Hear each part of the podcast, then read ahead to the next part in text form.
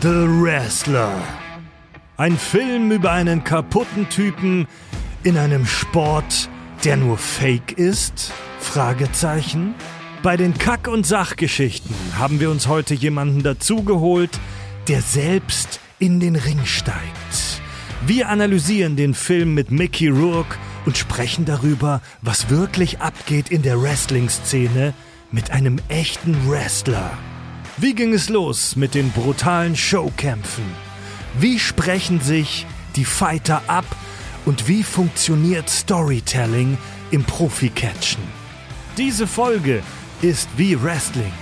Wir wissen zwar schon vorher, wer am Ende noch steht, doch es wird ein schweißtreibender und gefährlicher Ritt. Macht euch bereit für die Kack- und Sachgeschichten! Total banale Themen werden hier seziert. Scheißegal wie albern, hart analysiert. Darüber wird man in tausend Jahren noch berichten. Das sind die Kack- und Sachgeschichten. Willkommen bei den Kack- und Sachgeschichten in unserem Studio in Barmbek, in unserem Podcast Ring. Begrüße ich hier auf der einen Seite äh, unser, unsere Butterkugel. Sein Ringname ist Butterkugel. Hier ist Tobi. Hallo. Außerdem auf der anderen Seite das brandenburgische Blubbermouth. Hallo Richard! Ihr wollt wissen, was Schmerz ist? Wachst im Osten auf! Ja, Hi. mein Name ist Fred. Und wir bemühen uns ja immer einen ausgeglichenen Themenmix für unsere Hörerschaft, äh, ja, wie soll ich sagen, bereitzustellen.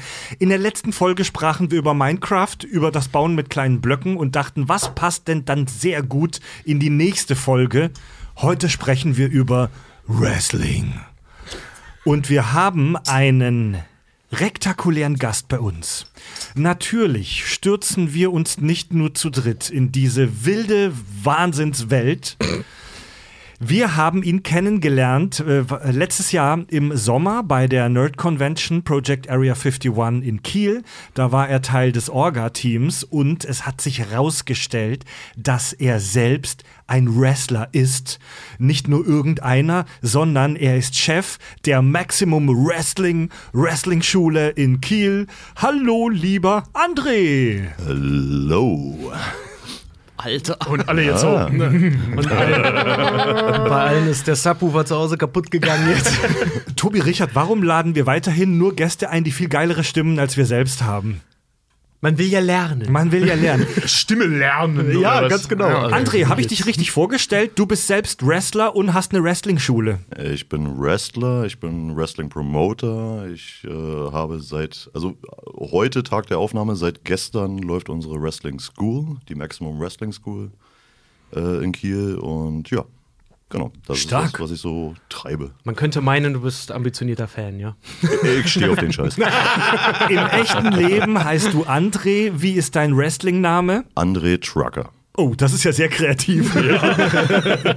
André Trucker. Du trittst dann auf als so ein Klischee-Truckfahrer? Oder?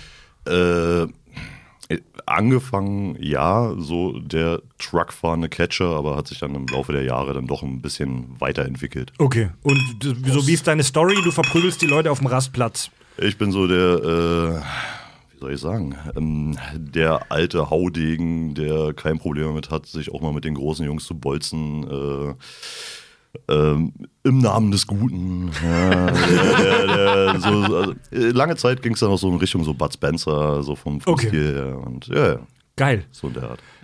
Ganz, ganz kurz zu dir. Seit wann wrestlest du? Wie bist du dazugekommen?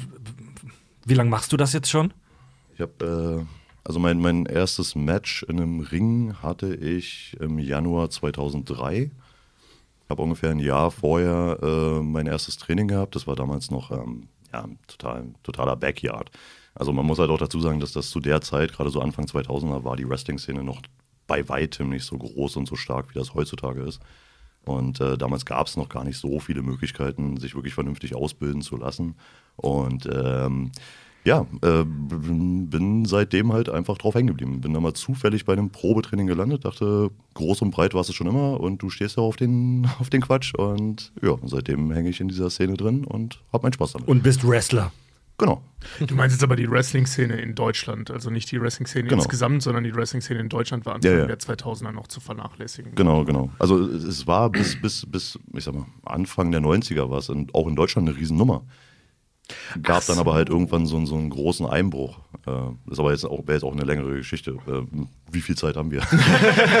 so, ähm, genau, okay, aber aber zu der du, Zeit. bist, du hast angefangen, als es in Deutschland auf jeden Fall gerade Bam war. Und dann war geil, dann gab es einen Einbruch. Nee, als ich angefangen habe, war in Deutschland gerade gar nichts. Ach so, ach so. So, ich habe das jetzt so äh, verstanden, dass das- gerade der Hype war und du gesagt hast, jetzt machst du mal mit. Nee, überhaupt nicht. Okay. Überhaupt nicht. Also zu der Zeit war so in Deutschland so gut wie gar nichts los und äh, in der Szene, ich habe ich hab auch tatsächlich erst, äh, ähm, nachdem ich bereits im Training war und meine ersten Matches hatte, habe ich irgendwann mal festgestellt, ach, es gibt noch mehr hier in Deutschland.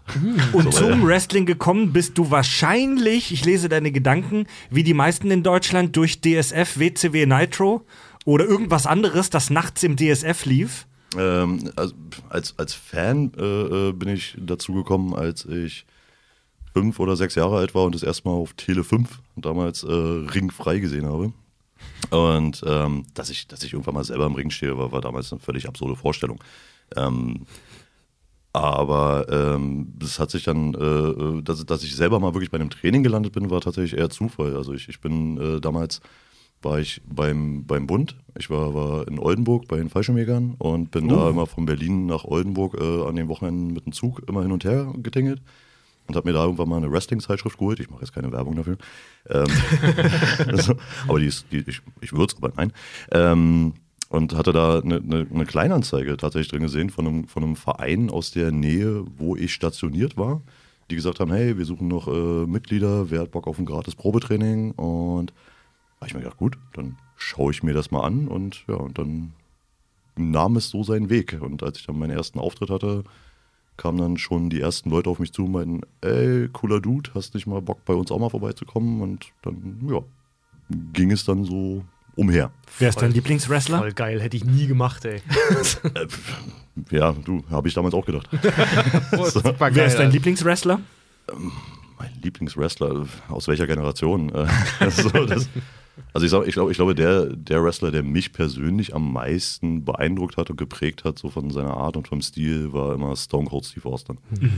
So, ähm, gut, ich bin jetzt heute, äh, ein paar Jahrzehnte später, auch äh, ein glatzköpfiger Typ, äh, typ mit äh, Bart und Kutte, der, zum Ring kommt. Äh, ja, ähm, ja, Stone Cold war, war damals so, als ich 14, 15 war, war, war das so, so mein Held. Ja. Davor Ja. war es Hogan, dazwischen noch Bret Hart, der Taker, ja, der Undertaker und so weiter und so weiter. Da gibt es eine ganz lange, wir können eine lange Liste jetzt machen. Mit dem Undertaker habe ich eine wahnsinnig traumatisierende Geschichte. Ich glaube, das habe ich schon mal vor Jahren erzählt. Irgendwann nach Karneval saßen wir alle arschverkatert bei uns oder bei mir im Zimmer damals rum und wollten irgendwas bollern und das war noch vor Streaming-Zeiten. Das heißt, es gab nichts zu gucken im Fernsehen, so, weil ich hatte auch keinen Antennenanschluss in meinem Zimmer, weil ich unterm Dach gelebt habe. Ich hatte halt nur meinen DVD-Player beziehungsweise eine Playstation. Und die einzige DVD, die wir greifbar hatten, ja, also muss ich jetzt echt, das war nach Karneval, also wir waren so verkatert, greifbar hieß im selben Raum, Ja. äh, nicht im Haus, ähm, war eine neun Stunden lange Dokumentation über den Undertaker. Also irgendwie sechs DVDs oder so und die haben wir uns halt alle reingezogen und ich interessiere mich oder interessierte mich als Kind für Wrestling und zu dem Zeitpunkt wirklich so gar nicht. Und dann eine neun Stunden Dokumentation über den Undertaker, das war brutal, Mann. Boah, Geil. war das viel, ey. Ja, allem, Aber ich gesehen. vor allem ist es auch schon ein paar Jahre her. Das ist schon ein paar Jahre Ja, her. ja, ja. Ja, vor allem, der, der, gute Mann hat ja jetzt gerade erst vor zwei, drei Jahren seine Karriere beendet. Mhm. Ja. Äh, war überleg mal, was da noch alles dann im Nachgang auch noch dazu kam. Also Ja. heutzutage, wenn du das nochmal rausbringen würdest, dann wären es wahrscheinlich 12 oder 13 DVDs. Äh, Das das ist, so krass, ey. der, hat sich, der hat eine krasse Karriere gehabt. Also es war 2008 müsste Ja. das gewesen sein. Also Ja, das ist schon ja. echt lange her. Das ist auch immer krass, wenn du dir so auch so Dave Bautista jetzt zum Beispiel, ich habe mir neulich ein Interview mit dem angeguckt, weil ich mag den ja als Schauspieler ganz gerne sehen und wenn der auch so von seiner Wrestling-Zeit halt irgendwie erzählt, Alter, das ist ja eine Geschichte nach der nächsten. Und du sagst echt, okay, wer- okay, ich, der, der Mann hat in einem Jahr, was er irgendwie Wrestling so erzählt hat, was ihm passiert ist, das habe ich in meinem Leben noch nicht erlebt. Das ist echt abgefahren, Ja, ey. Mann. Ja, Mann. Leute, worüber sprechen wir heute? Wir sprechen über Wrestling und natürlich über den Film The Wrestler. Ja. Ein besonderer Film für dich, André? Ah, also ich habe den damals, als er rausgekommen ist, zweimal im Kino gesehen. Ja. Äh, und äh, ich stehe auf den Film. Ich finde den klasse. Äh, also das ist wirklich so, äh, der Film zeigt halt Wrestling.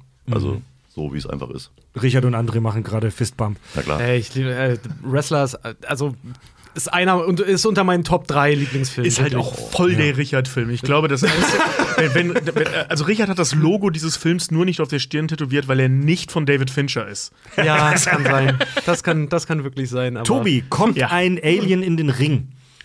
Wie würdest du einem Außerirdischen, der gar keinen Plan von unserer Film- und Popkultur hat, wie würdest du dem kurz und knapp erklären, was ist The Wrestler?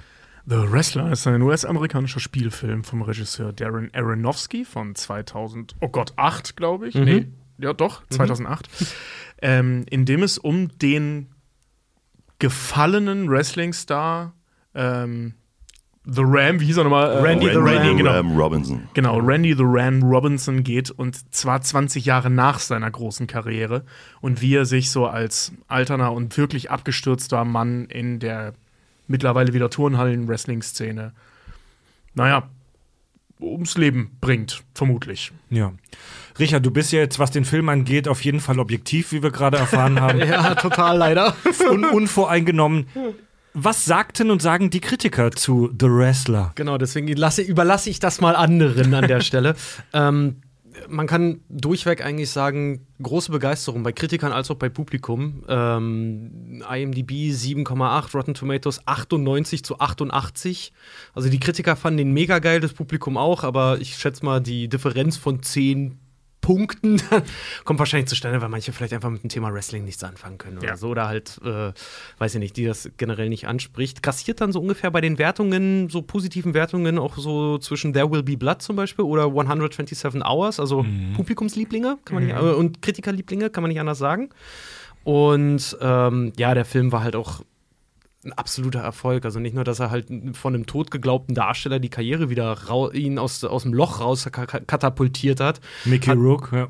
Genau, hat der Film halt auch einfach äh, unfassbar viel Gewinn gemacht für das, was er halt ist. 6 Millionen gekostet, ich glaube 44,7 Millionen gemacht dann. Das ist für so einen Indie-Film schon eine ganz schöne Stange.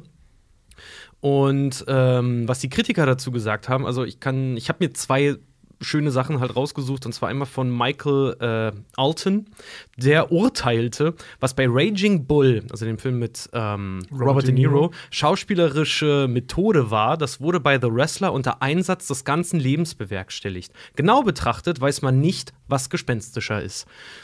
Finde ich halt eine super schöne, äh, eine super schöne Bezeichnung für. Wir kommen ja gleich zu der Handlung, vielleicht irgendwie im Kopf behalten. Aber einer der ganz Großen, der Roger Ebert, der hat halt kein Fazit geschrieben, aber ich habe aus seiner Kritik mal einen Satz rausgenommen.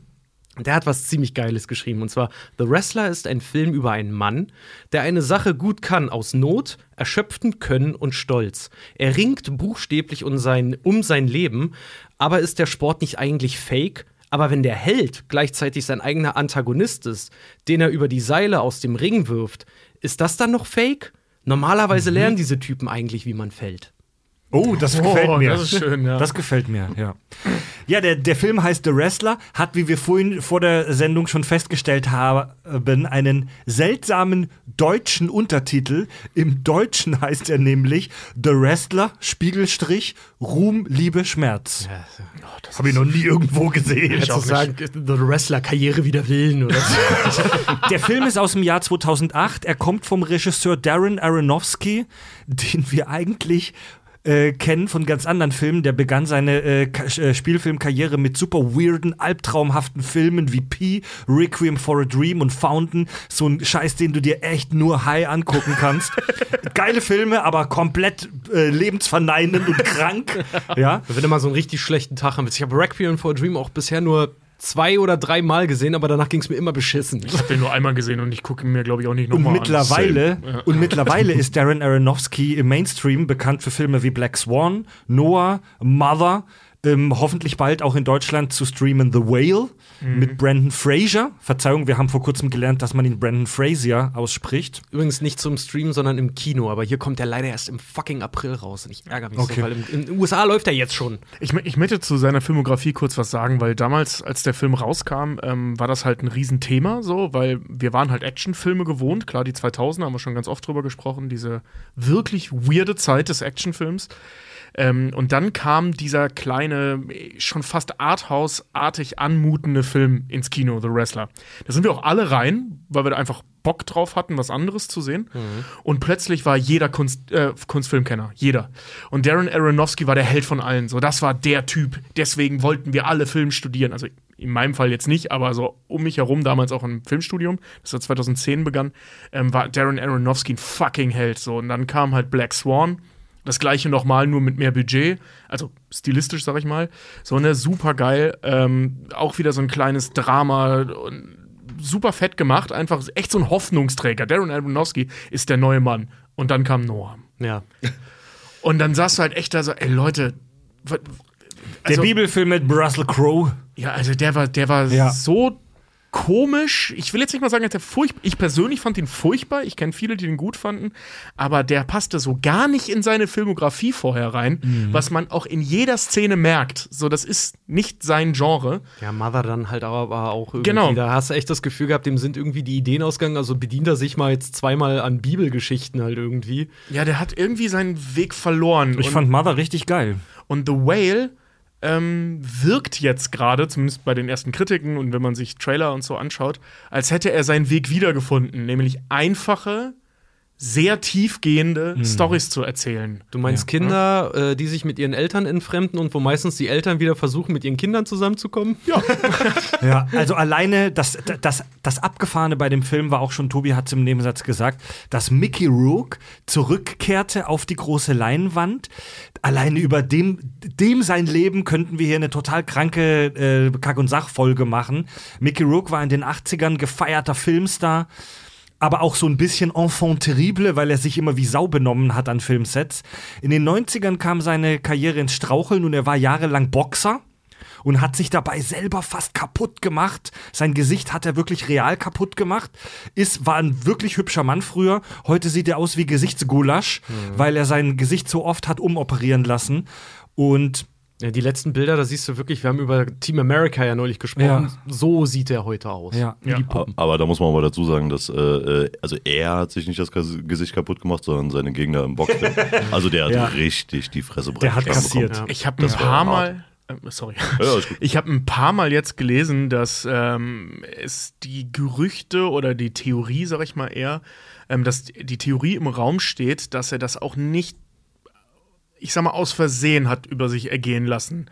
Weil der war wohl wahnsinnig genervt, also das hat er auch, also das kann man sich angucken, das war so sein Thema, wahnsinnig genervt von der Oberflächlichkeit Hollywoods und der Tatsache, dass der so ein fucking Sexsymbol war, Ja. weil das war ja und jeder, der neuneinhalb Wochen gesehen hat, weiß das.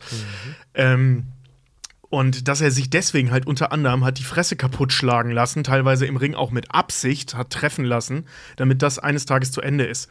Ist in Theorie, er selber hat sich dazu nie wirklich geäußert, ähm, aber das hört man sehr, sehr oft, Ja. wenn man sich mit diesem Thema auseinandersetzt. Sein, sein, also Mickey Rourke's Comeback auf die große Leinwand war streng genommen Sin City, der ein paar Jahre vorher kam. Aber The Wrestler war sein, habe ich vor ein paar Tagen in einem Video gesehen, fand ich sehr schön, seine Wiedergeburt. Weil hier konnte er sich wirklich, hier konnte er wirklich glänzen. Leider ging es danach mit seiner Karriere nicht mehr so wirklich weiter. Ähm, oh gut, Iron, Iron Man 2 war ein ganz großer Film, aber Ironie off. Ja, Krieg der Und- Götter und so, aber die, die, die haben dann noch versucht, ihn in so große Ja. Sachen reinzukriegen, aber er halt Mickey Rourke, wie er halt nun mal ist, äh, hat halt die falschen Leute angepisst. So, also ja. Ja. Ja, Leute, kommen wir zum Filmchen. The Wrestler. Ruhm, Liebe, Schmerz.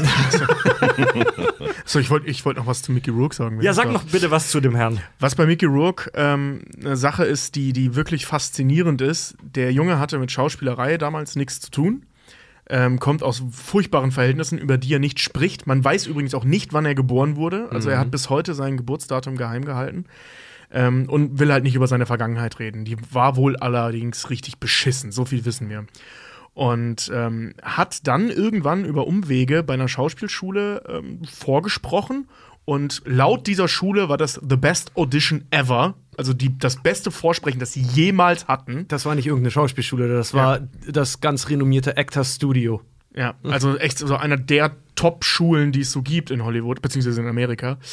Und ähm, so war auch ganz großer Teil seiner Karriere. Der Typ wurde ge echt gehandelt als der Ro neue Robert De Niro. Was witzig ist, weil der echt Beef mit Robert De Niro hatte. Bei Angel über, Heart, über ja. Jahre, bis, also immer noch, weil ähm, Robert De Die Niro. sollen sich hassen. Ja, Robert De Niro hat wohl auch äh, Martin Scorsese davon abgehalten, Mickey Rourke in Irishman mitspielen zu lassen.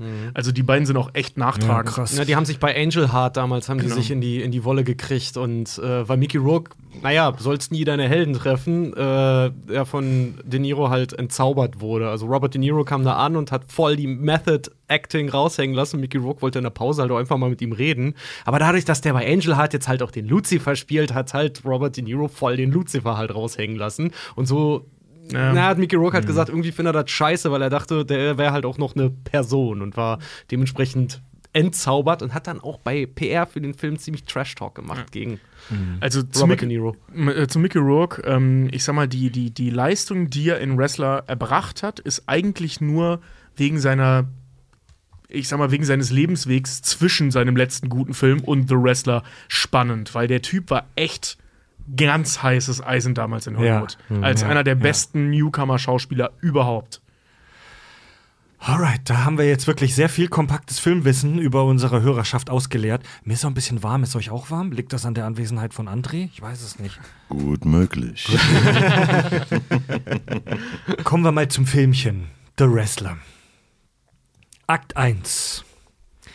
Wir lernen den Wrestler kennen in seinem natürlichen Habitat. Robin Raminski, Ramsinski, Robin Ramsinski, Ringname Randy the Ram Robinson. Randy war in den 80ern gefeierter und erfolgreicher Profi-Wrestler, doch seine großen Tage, die großen Tage seiner Karriere, die sind lange her. Mittlerweile kämpft er nicht mehr vor Tausenden in riesengroßen Stadien, sondern er kämpft vor, vor Hunderten, wenn überhaupt, Wenn vor überhaupt. 100 Leuten, in Turnhallen. Und in dieser Szene, in der er sich da bewegt, wird er von den Amateur-Wrestlern als Ikone abgefeiert. Doch er spielt schon lange, lange nicht mehr in der A-Liga mit, sondern er ist in der C, wenn nicht D-Liga. Er ist noch ganz gut in Form, doch er kann nur schwer verstecken, dass er älter wird. Er trägt ein Hörgerät, muss kräftig mit Medikamenten nachhelfen. Er lebt in einem Wohnwagen. Um über die Runden zu kommen, arbeitet neben, äh, nebenher als Lagerist und ähm, ist so ein bisschen im Arsch. Ja. Ja. Also, ähm, was ich hier stilistisch in dem Film ganz spannend finde, in den ersten ja, gut acht, neun Minuten des Films sieht man sein Gesicht nicht. Man sieht ihn immer nur von hinten oder im Schatten. Stimmt. Das erste Mal sein Gesicht sieht man, als er dann, nachdem er festgestellt hat, dass er nicht nur im Trailer wohnt, sondern auch da nicht reinkommt, weil er selbst dafür den Stellplatz nicht bezahlen konnte. Ähm, wie er dann im Auto sitzt, pennt, sich irgend oder beziehungsweise zum Pennen ins Auto begibt, äh, Medikamente einschmeißt, keine Ahnung, was es ist, wahrscheinlich Schmerzmittel. Ja. Ähm, Mit und, Bier. Genau, und ein Bier trinkt. Und da sieht man zum ersten Mal sein Gesicht in diesem Film.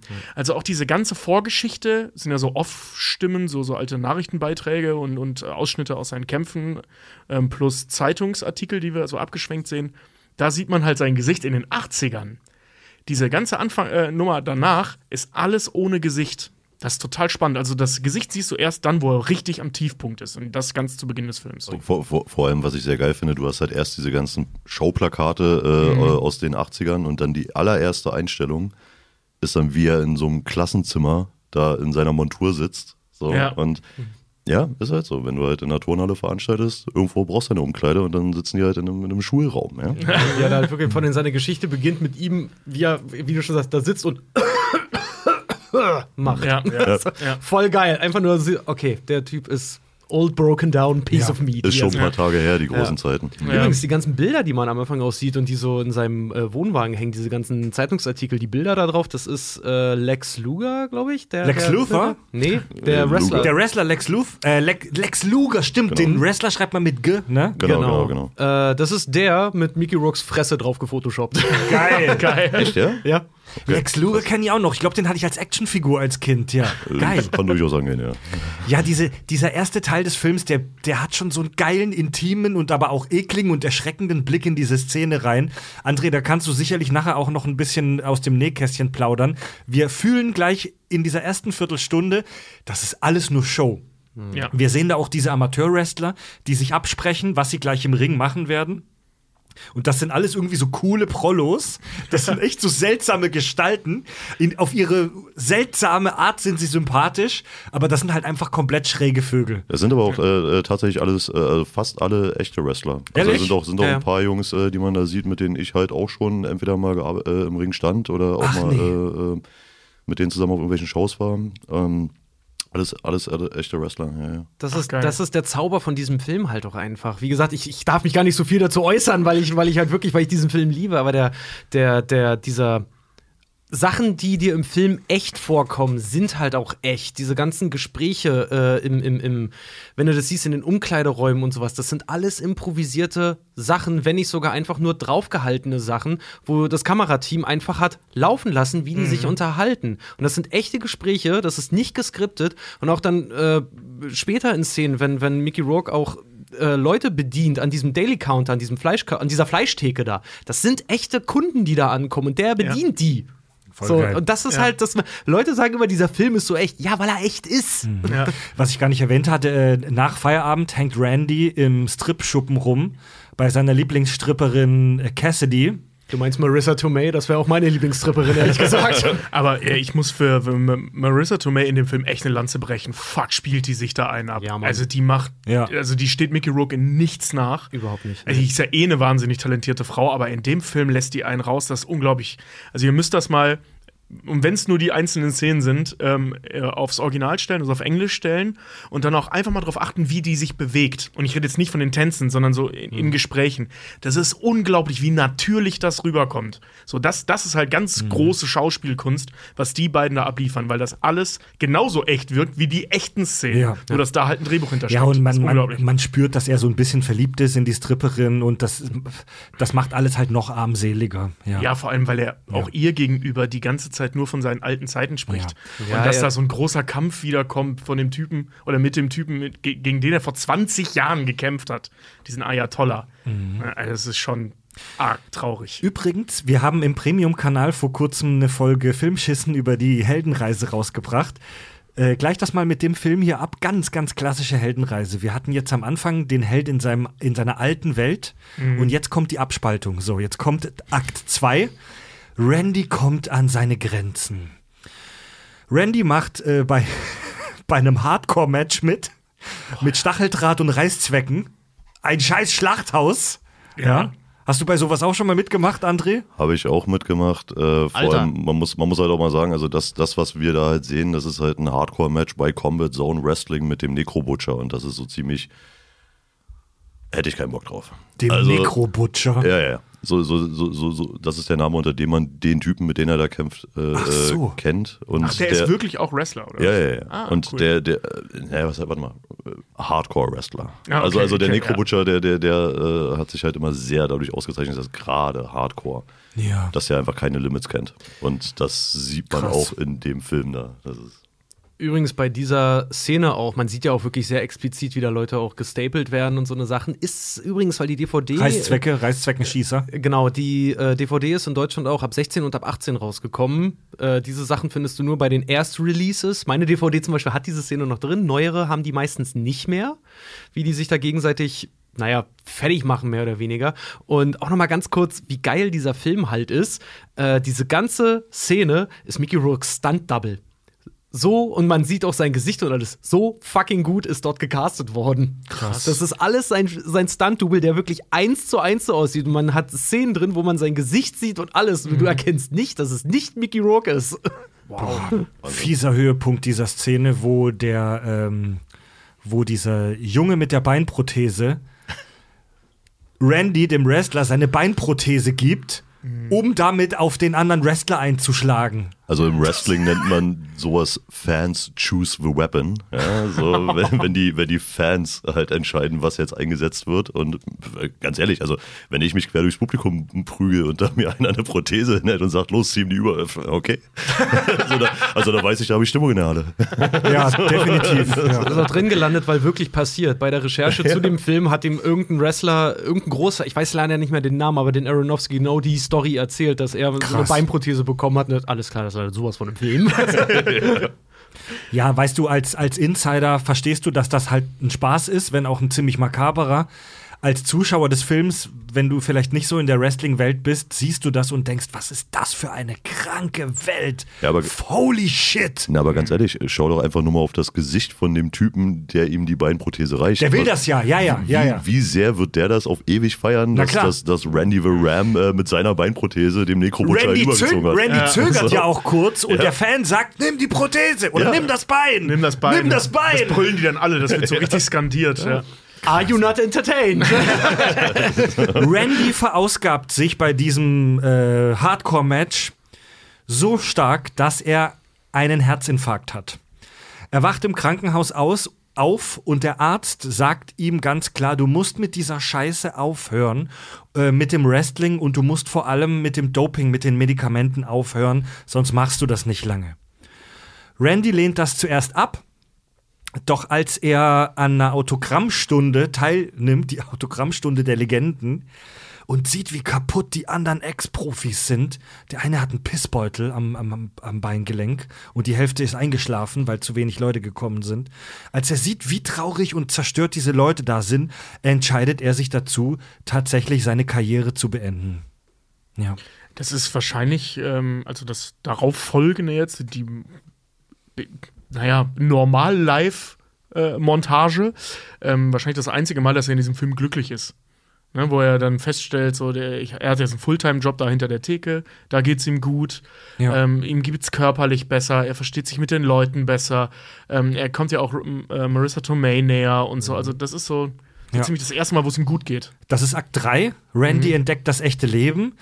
Und nach ein paar Startschwierigkeiten, wie Tobi gesagt hat, kommt er tatsächlich erstmal ganz gut zurecht. Äh, die Stripperin Cassidy und er, sie treffen sich sogar privat und verstehen sich ganz gut. Er schafft es, den Kontakt zu seiner entfremdeten Tochter wiederherzustellen. Und er beginnt einen Job an der Feinkosttheke und das gefällt ihm überraschenderweise gut. Er kommt in der echten Welt nach einer kurzen Startschwierigkeit gut zurecht und scheint happy zu sein. Ja. Ganz ehrlich, wenn ich an die Feinkosttheke gehe und da so ein Typ steht, der mir das Essen so zuwirft und die ganze Zeit so dumme Sprüche macht und so, ich liebe sowas ja. Was und Richard, die Szene wurde gedreht mit so Guer- Guerillamäßig in einem echten Supermarkt mit echten Kunden Genau. und Kundinnen. Genau, genau. Die, genau diese Szene auch, dass der da die Sachen halt so äh, ziemlich noch sagt, so lauf weiter, langer Pass, langer Pass und diese Sachen, ist alles Mickey Rock. Geil. Ich hatte heute, äh, habe heute Vormittag noch mit meiner Frau zusammen äh, den Film nochmal geschaut. Und äh, bei der Szene habe ich dann äh, direkt zu ihr gesagt, ist halt ein Entertainer. Ja, So, Ja, das, ja. Das, das ist es halt so. Als, als Wrestler Ja. bist du halt Entertainer. Und die Ja, Leute haben ihren Spaß da mit ihm. ganz genau. Und jetzt hat er halt noch noch kleineres Publikum dann. halt. War aber auch übrigens Grund, warum Mickey Rourke überhaupt zugesagt hat für den Film, weil die Gage war nicht so geil. Er hat, glaube ich, äh, 100.000 bekommen. Und In, hier, in Bar. ja, nee, nur die Hälfte. Echt? Nur die Hälfte. Also er hat am letzten Drehtag verlangt, dass die Hälfte seiner Gage in einer braunen Papiertüte bar ihm ausgezahlt wird. Also so, Das war übrigens nicht das erste Mal, das hat er super häufig Ja. gemacht. Ey Leute, wir haben vor Jahr und Tag eine Folge mit Evil, äh, Evil Jared gemacht hier im Podcast. Das lief so ähnlich ab. Aber mehr sage ich dazu nicht. Oh ja, da rede ich, rede ich auch nicht häufig drüber. nee, aber ähm, wie gesagt, die Gage war halt nicht so berauschend, weil Mickey Rourke zu dem Zeitpunkt als Kassengift halt einfach galt. Und das war schon nach Sin City. Genau, und seine, seine Bedingung war aber, dass er seine Dialoge selber schreiben darf, was, naja, der Mann hat Talent. Sich offensichtlich ausgezahlt hat. Und, und das ist jetzt halt noch viel geiler, wenn es Mickey Rourke nicht gemacht hätte, das Studio wollte super gerne Nicolas Cage haben. Um Gottes Willen. Wow. Da hat sich aber Aronofsky Ja. dagegen gestellt wohl. Zu Recht. Ja, wir kommen zu Akt 4. Randy fällt in alte Muster zurück. Als äh, Cassidy, die Stripperin und er sich küssen in dieser Kneipe, sagt sie ihm, dass sie sich nicht mit äh, Kunden einlässt. Sie ist kurz sogar gewillt, äh, ihm näher zu kommen, aber entscheidet, man sieht dann auch, dass sie sich für, für, für, wie soll ich sagen, für die Ratio entscheidet und gegen das Bauchgefühl. Randy ist scheiße frustriert und besucht ein Wrestling-Match. Äh, Er nimmt dort Drogen, fickt einen Wrestling-Groupie und verpasst deswegen das Treffen mit seiner Tochter. Nach einer durchsoffenen, durchdruckten und durchfickten Nacht. Und die, die Tochter wendet sich wieder von ihm ab. Sie hasst ihn. Randy kocht vor Wut, er ist scheiße frustriert. Und als er an der Wursttheke von einem Fan erkannt wird, kriegt er irgendwie einen Ausraster. Kommt nicht damit klar, dass dieser Fan an der Wursttheke sieht, dass The Ram an der Wurstschneidemaschine steht und schneidet sich an der Wurstschneidemaschine, Mit Absicht. vermutlich mit Absicht, ja, und randaliert blutüberströmt im Supermarkt. Das schöne neue Leben liegt in Scherben. Da gibt es vorher noch diese Szene mit dieser alten Dame, die gerne deutschen Kartoffelsalat hätte. Genau. Und ihn halt komplett wahnsinnig macht. Und ganz ehrlich, der hätte ich das Zeug auch irgendwann ins Gesicht geschmissen. Ich hätte gerne, was sagt ihr? Ich glaube, ein little Pfund. less and a little more. Ja, genau. Also, ich glaube, ein Pfund will sie haben. Also 500 Gramm und dann, ja, ein bisschen mehr. Bisschen weniger, ein bisschen mehr, ein bisschen weniger. Alter, ey, die Alte, ne, die hätte mich auch komplett verrückt gemacht. Ja, aber das also das halt. hat nicht gerade geholfen, dass das reale Leben dann auf einmal auch scheiße wird. Ja, genau. Und dass er vor allen Dingen halt auch das überhaupt nicht gewöhnt ist, dass er, dass er, naja, dass Leute ihn vielleicht doch halt einfach mal so nicht mögen.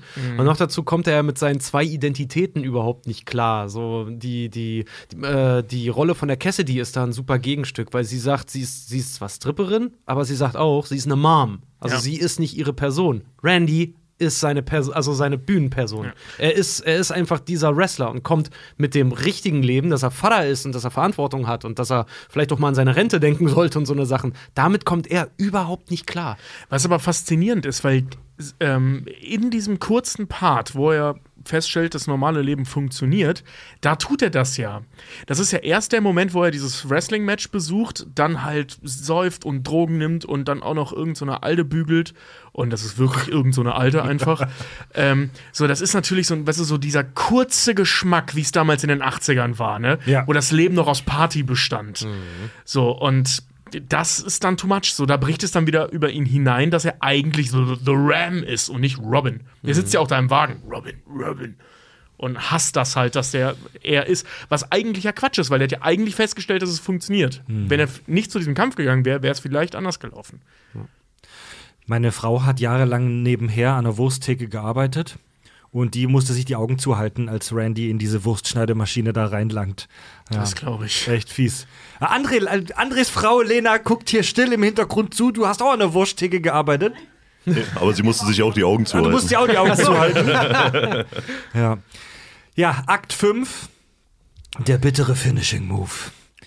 Frustriert will Randy doch wieder wresteln. Er nimmt den großen Kampf gegen seinen Ex-Erzfeind an, den Ayatollah. Was gibt's denn da zu lachen? Frustriert will Randy wieder wresteln. War ein bisschen schwierig rauszukriegen, Ja. aber das ist normal. Den, sein alter Ex-Feind, der Ayatollah. Übrigens, ähm, kurz, also vorher, als es so hieß, so, ey, du könntest wieder gegen Ayatollah kämpfen, antwortet Randy halt mit, ich habe gehört, Bob geht's gut mit seinem Gebrauchtwagenhandel. so, weißt du, also, Ja. da ist halt auch nichts mehr da, aber er hat's irgendwie hingekriegt. Sein Erzfeind hat es geschafft im echten Leben. Ja. Ne? Und er nimmt den Kampf gegen den Ayatollah jetzt an. Cassidy, die Stripperin, versucht ihn davon abzuhalten, weil sie weiß, das endet nicht gut. Doch Randy ist fest davon überzeugt, er gehört in den Ring. Es kommt zum Kampf. Es ist schnell klar, dass Randy nicht gut in Form ist. Man sieht ja auch diese Narbe von seiner Herz-OP. Der Ayatollah bietet ihm sogar so im Ring so gef- geflüstert an, den Kampf frühzeitig zu beenden. Doch Randy setzt zum Finishing Move, dem Ram Jam, an. Und als ähm, Randy wackelig auf dem Ringpfosten steht, feuern ihn die Fans an. Hey, hey, hey, oder Ram, Ram, oder ich Ram weiß- Jam, Ram, Ram Jam, Ram Jam, Ram Jam. Schon. Randy bekommt Tränen in den Augen. Er bekommt feuchte Augen und wir als Zuschauer ahnen schon, was gleich passieren wird. Und genau das passiert. Er springt und der Regisseur, dieser Bastard, blendet auf schwarz. Ey, Alter. Paar Sekunden ist der Bildschirm schwarz. Musik beginnt. End Credits. Ja. Was hab ich gekotzt, als ich den Film das erste Mal gesehen habe, echt im Kino saß so, was? Was? so Geiles Ende, dieses ja. Fuck! Ey, Ich habe ihn oh. auch im Kino gesehen und ich bin da gesessen und meinte, ja, geiles Ende. Ja. Geiles Ende. Ich habe Jahre damit verbracht, Jahre wirklich, das Drehbuch, das Originaldrehbuch zu The Wrestler zu finden, weil ich lesen wollte, ob das so angelegt war, mal. Hast du es gefunden? Ja! Und? Ich habe es gefunden und, tatsächlich, ich, ich kenne die Antwort. Soll ich es euch sagen? Ja, ja. Er stirbt. Ah, okay. Ja, stimmt, Aber das damit war ja zu rechnen. Aber es war auch so angelegt mit dem Black, oder? Nein, das Originalende ist, er stirbt. Bei Man dem, sieht das Bei noch. dem, bei dem Sprung, genau. Man sieht das noch und dann ist eigentlich erst vorbei, aber Aronofsky, clever wie er ist, schneidet halt vorher weg und du sitzt da, ja, du weißt nicht. Das ist bestimmt, oder das ist bestimmt beim Rumspielen im Schnittraum entstanden. Mit Sicherheit. Hundertprozentig. Sowas, sowas passiert im Schnitt, ja. Aber ganz ehrlich, aber du, du siehst ja im Endeffekt schon äh, an dem Gesicht von ihm, wenn du sein Gesicht siehst, das ist jetzt Der- Dead End. ja, So, also jetzt- be jetzt- besser, besser wird's nicht, ne? Ja, Jetzt, so. jetzt jammt der Ram selbst. Jo. Ja. Also, das ist ja. Also eigentlich ist die Frage gar nicht offen, ob er stirbt oder nicht. Das ist klar. Der Arzt hat es ihm gesagt. Ähm, bei diesem Move landet der, also wir sehen den Move ja vorher, diesen Ram Jam, was er da macht, irgendwie auf der Brust und mit einem frisch operierten Schrittmacher in der Brust von einem Ring aus runter zu springen auf jemanden drauf. Also Nicht nur ein Schrittmacher, Bypass. Bypass. äh, Bypass, Entschuldigung. Ja. ja. Also das, das, das, das kann der nicht überleben. Feierabend. Und wir wissen ja, dass der Kampf einen Monat äh, ähm, nach seinem, äh, oder beziehungsweise kurz, also einen Monat nach Beginn des Films, also so ungefähr drei Wochen nach dem Herzinfarkt stattfindet. So, da ist alles noch offen darunter. Ne? Also das kann der nicht überlebt haben. Und das ist ja auch so, wie er da steht, mit dieser Mucke, mit diesem kitschigen Licht dazu, die Tränen in den Augen. So, das ist ein sterbender Mann, den wir sehen, der hier seinen letzten Höhepunkt gerade hat. Ja. Also das ist eigentlich, ist das kein offenes Ende, aber halt so geschnitten, als Ja. wäre es eins. Aronofsky ist ja, auch so ein, so ein super, wie kann man sagen, Regisseur, was das Subtile dann halt auch angeht. Du hörst ja auch im Film immer, das ist immer super geil, wenn er sein Gehör Hörgerät reinsetzt, hörst du immer so ein kurzes, Ja. dass er jetzt hört. Und jedes Mal, wenn es für ihn ähm, kritisch wird, kommt so ein ganz durchgehender Ton, der immer fiepsiger wird, wo er jetzt weiß, okay, alles klar, also das soll uns auch zeigen, okay, der Körper ist hier gerade am Limit, der ist kurz vorm Abklappen. Ja, vor allem äh, mit dem Hörgerät, ich finde auch ganz geil, dass du äh, auch immer dann, wenn er halt quasi in eine Location reingeht, in eine Veranstaltungslocation oder auch bei diesen Legendentreffen oder so, du siehst halt immer so, dass das er, er schaltet jetzt mal um. Er schaltet jetzt um halt in, ich bin jetzt die Bühnenpersona, nimmt das Hörgerät raus, packt es in, die, in die Tasche. Das siehst du, glaube ich, zweimal, wie er das rausnimmt. Das ist halt auch so, ein- so, so, so, so, so, so ein typisches Ding, womit, er, womit er halt wirklich sieht, okay, das, das ist halt eine andere Persönlichkeit, so, die er da performt. Super geil, auch wenn er das erste Mal an die Fleischtheke, an diese Feinkosttheke geht, wo du noch die Leute hörst, Ram Jam, Ram Jam, Ram Jam, Ram Jam. Und dann siehst du nur, die, der Vorhang geht auf, vorher haben die Leute noch gegrüllt, der Wrestler ist da und jetzt kommt er raus und er ist einfach Robin. Ja. So, der ist ver verstummt, sofort. Super geil. Oh, ich liebe diesen Film. Es ist, ist auch tatsächlich so, also äh, ich glaube, so ziemlich jeder, der wirklich äh, äh, im Wrestling wirklich eine Zeit lang unterwegs war, der, der kennt diese Momente, die du manchmal so hast, dass du irgendwo durch irgend so einen Gang läufst und so das Gefühl hast, das hat irgendwie so Backstage-Atmosphäre und wenn du dann vor sowas wie einem Vorhang stehst, dass du, also dieses kurz innehalten, das, das, das, das habe ich auch schon mal gehabt, da ich dann wirklich mich so erinnert habe, dann so an irgendwie ein paar coole Shows und dachte, ja, geil. So, Das Das ist das ist dieses- Feeling, das Feeling vor dem Vorhang. Diese, Äh, diese Showdepression ja auch nach großen Events. Also, Ja. das hatten wir nach unserem er- ersten richtig heftigen Tourwoche. So eine Woche lang bist du der King und der Held und bla. Und Tobi hat es dann mal so schön gesagt: kommst nach Hause und dir sagt jemand, ja, jetzt haben dich alle gefeiert, machen wir die Wäsche. ja, ja, ja, genau so. André, wir sprechen ja gleich noch über Wrestling, das Phänomen Wrestling und werden da äh, uns an deinen Insider-Infos, äh, wie soll ich sagen, bel belustigen und ver verlustieren und erfreuen. Geil. Du als Insider, wie hat dir der Film gefallen? Ist das alles Bullshit, was wir da sehen? Ist da ein wahrer Kern dran an dem Film? Wie hat die Wrestling-Szene den Film und wie hast du den aufgenommen? Also das sind auf jeden Fall schon mal zwei unterschiedliche Sachen. Ähm, die Wrestling-Szene, ähm, also sehr, sehr viele Leute haben sich, ähm, fanden es nicht gut, dass wirklich alles zu sehen ist, was diese Szene so auszeichnet. Auch wie halt so ein Backstage funktioniert, auch wie halt ähm, das funktioniert, wenn dann halt äh, ne, die Jungs halt dann sich darüber unterhalten, was halt so im Ring passieren soll. Die Absprachen vor der Show. Das hat vielen Leuten in der Szene so gar nicht gefallen. Ähm, ich persönlich, äh, ich fand den Film klasse, ich fand ihn großartig, weil, weil er, er, er zeigt halt einfach genau das. So, er zeigt halt, was ist Wrestling. So, und auch mit all seinen Schattenseiten. Wie gesagt, ich habe ich hab viele, viele Leute kennengelernt, so im Laufe der Jahre, teilweise auch äh, WWE Hall of Famer, ähm, wo, wo ich halt sage, hey, ich habe die als Kind, habe ich, hab ich Actionfiguren von denen gehabt und habe die äh, Matches von denen auf Video äh, dutzende Male gesehen und, und habe die total hart gefeiert. Und lerne sie dann halt irgendwann 20 Jahre später kennen und denke mir so, pff, wow, du machst das immer noch, obwohl du kaum gerade stehen kannst. Weil, der, weil dieser Sport fordert seinen Tribut. Klar. Also das, was, was, also das, das siehst du ja halt auch gerade bei dieser, dieser Szene mit diesen, mit den Legenden. Ähm, das ist hart. Also, äh, wie gesagt, also ich, ich mache es jetzt halt nur seit 20 Jahren und ähm, man, man merkt es so. Also der Körper kann halt nicht alles dauerhaft einstecken und das ist krass, das halt dann auch so halt wirklich quasi dokumentarisch zu sehen. Auch auf die Gefahr hin, dass äh, dieses Mal ich, Fred, der immer den roten Faden hochhalten will, auch auf die Gefahr hin, dass ich den roten Faden zerstöre oder was vorwegnehme, stelle ich dir mal die Frage, die wirklich allen Noobs jetzt auf der Seele brennt. Ist es in in, im echten Wrestling so, André grinst schon, er weiß, was kommt. Ist es wirklich so, wie in diesem Film gezeigt wird und wie viele Leute vermuten, dass das alles Show ist, dass das alles abgesprochen ist und dass die Kämpfe eigentlich nur, wie soll ich sagen, eine Choreografie sind, die abgespult werden? Ich habe ja im Vorgespräch, habe ich euch ja schon gesagt, so, äh, dass ich möchte gerne hier mit euch offen reden.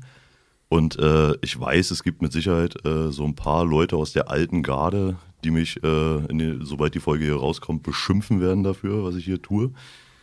Aber ich bin einfach der Meinung, im Jahr 2023 äh, muss man einfach mal ein bisschen realistischer an die Sache rangehen. Ähm, wie gesagt, der Film zeigt, wie es ist. So, so funktioniert das. So, so funktioniert Wrestling. Und ich, und ich finde auch dieses, ähm, dieses die ganze Zeit so tun, als wäre es halt alles ein echter Kampf, nimmt wahnsinnig viel eigentlich von dem, was man da macht. Weil ich sag mal, ähm, gerade in Zeiten von, von Mixed Martial Arts so und in Zeichen von YouTube, äh, Zeiten von YouTube, wo ich mir halt äh, ohne Ende Shoot-Interviews von irgendwelchen Altstars angucken kann, die halt Backstage-Stories erzählen, brauche ich heutzutage niemand mehr versuchen weiszumachen, dass im Ring alles echt ist. So natürlich nicht, weil äh, bei den Aktionen, die man da teilweise sieht, äh, wenn alles echt wäre, dann würden da Leute reihenweise in einem schwarzen Sack ausgetragen werden. Mhm. So. Und ähm, ich finde, es war früher, war es mit Sicherheit aus Marketinggründen, also ich rede jetzt von früher, von vor mehreren Jahrzehnten, eine gute Idee, den Leuten das einfach schmackhafter zu machen und zu sagen, es ist alles echt.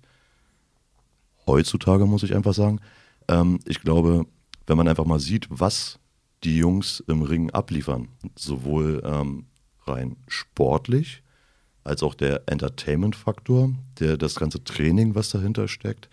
Und im Endeffekt alles, was du halt aufopfern musst, um halt auf einem gewissen Level das betreiben zu können, finde ich um Längen respektabler, als einfach zu sagen, ist alles echt.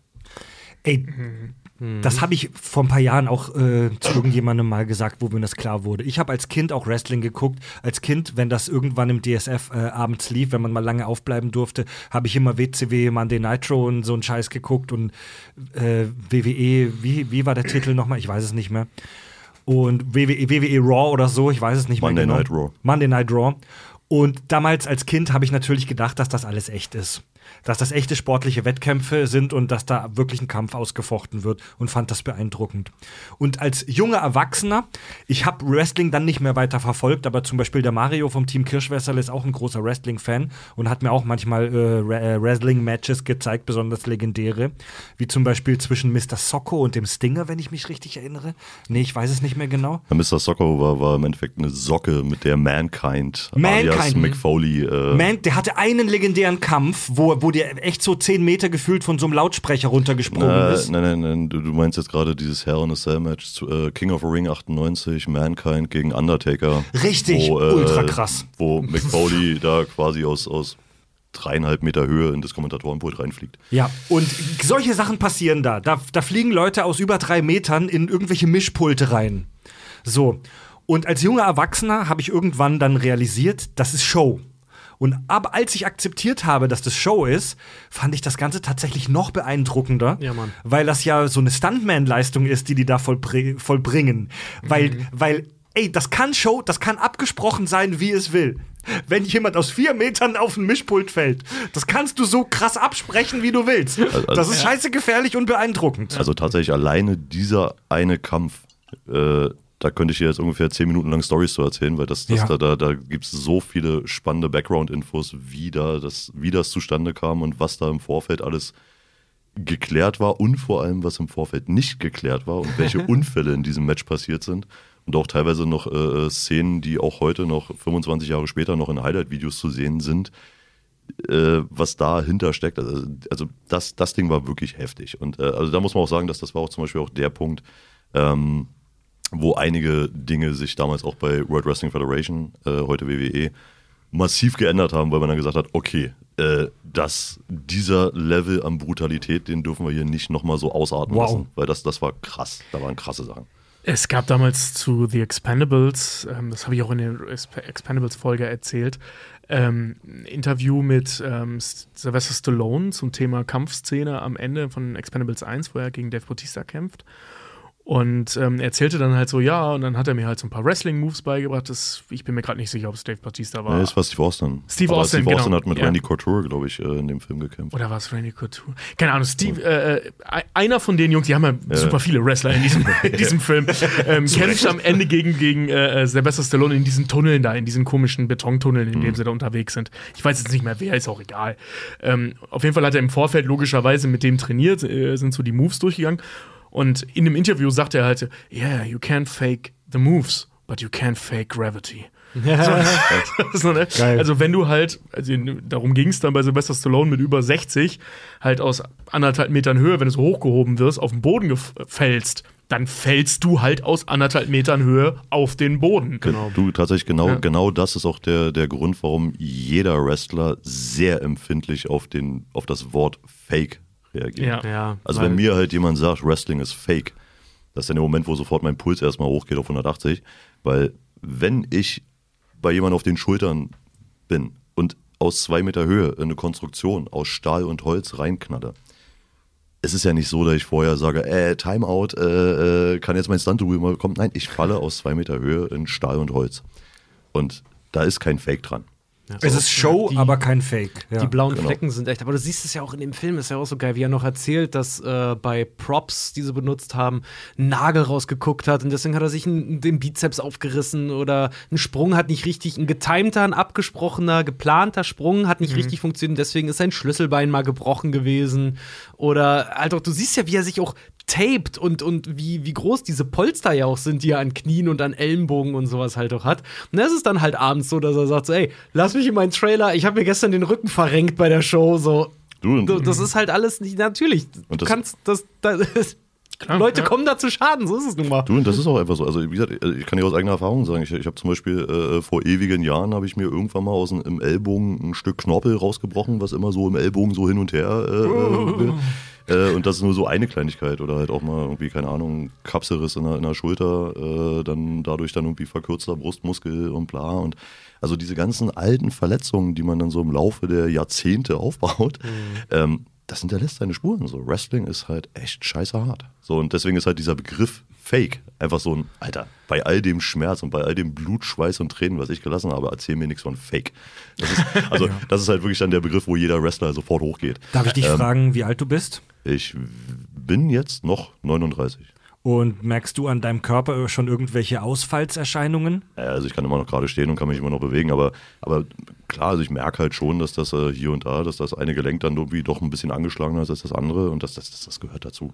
So, das ist einfach so. Also ich merke es zum Beispiel besonders, wenn ich heutzutage in den Ring steige, dass mein Warm-up vorm Match äh, weitaus länger dauert als früher. Als das Match Tatsächlich, ja. ja, ja, Ja, also, ja, ja. Wenn, ich, wenn ich zehn Minuten im Ring stehe, dann ist mein Warm-up dafür eine Dreiviertelstunde. Das, ist, das fand ich aber auch so geil. Das siehst du auch bei The Wrestler, wenn die am Anfang in diesen, ähm, na, in den Lockerroom, da in den, in den, in den, in den. Die Umkleide. In die Umkleide, Dankeschön, äh, zeigen. Und du siehst, wie die ganzen Leute da sich halt auch absprechen und so, wie viele da stehen mit irgendwelchen Terrabändern und äh, ihre Rotatoren in der Schulter halt irgendwie trainieren und sowas. So, ich hatte es auch jetzt mit der Schulter vor kurzem. Genau die gleichen Übungen. Damit aktivierst du deine Scheiß, dein Schultergelenk, damit damit nichts passieren kann. Wichtig. Also du sitzt halt einfach da. Ja, genau, ist genau Ja. wie die Hüfte aktivieren für solche Nummern und so. Du kannst nicht einfach, wenn du das eine Zeit lang nicht gemacht hast, einfach irgendwie einen riesen Jump oder irgendwas machen. Da kann es schon mal schnell passieren, dass du dir den Arsch zerrst oder einen Ischias einklemmst oder dir einen unteren Rücken raushaust. Deswegen am Anfang die Warm scheiß machen, Gelenke ja. warm machen. Und das, und das sind ja tatsächlich nur die Sachen, äh, äh, um dafür zu sorgen, dass halt keine Verletzungen entstehen von Sachen, die ungeplant sind. Dazu kommt aber ja auch noch, dass du auch noch eine ganze Menge Sachen einsteckst, die durchaus so kommen sollen. Also ich sag mal, äh, wie gesagt, simples Beispiel, äh, äh, nehmen wir jetzt mal aktuell in der WWE äh, gerade eine ganz große Nummer, äh, auch Österreicher, der lange Zeit hier in Deutschland gelebt hat, Ganter, beziehungsweise eigentlich Walter, ähm, wenn, wenn, wenn, wenn der gute Mann drauf loschoppt, also choppen ist halt so, wenn du mit der, mit der flachen Hand deinem Gegner einen auf die Brust gibst, ähm, das tut halt weh und zwar kräftig und ich habe und ich habe mit Walter im Ring gestanden. Äh, also wenn, wenn der drauf loschoppt, äh, wie gesagt, du, hast dann halt teilweise noch Tage später die, die Handabdrücke auf dem Brustkorb. So, das ist dann einfach so. Sylvester Stallone hatte bei Rocky 4, weil er auch gesagt hat, bei den Körpertreffern schlag ruhig richtig zu, beim Gesicht jetzt nicht so, aber Dolph Lundgren gesagt, bei den Körpertreffern hau halt zu. Der hat dem so krass auf den Brustkorb gepettet, so im, in the heat of the moment, dass ähm, Stallones Herz an den Rippenkäfig geschlagen ist und angeschwollen ist und er eine Nacht im Krankenhaus verbringen musste. Also da geht's schon rund. Ja? Äh, ich habe schon häufig, wenn ich mir Wrestling-Matches angeguckt, die Vermutung gehabt, dass die, wenn die irgendwo draufschlagen, also beim Wrestling darf man ja, korrigier mich, André, wenn ich Scheiße laber, darf man ja nicht mit der Faust zuschlagen. Genau. Das darf man nicht. Und die choppen dann, wie du gesagt hast, die machen im Prinzip eine Ohrfeige, aber irgendwo auf den Körper drauf, ne? Mit Ja, der also, flachen meine, du, Hand. du kannst jemandem auch einfach eine Ohrfeige geben, das ist auch in Ordnung. Ja.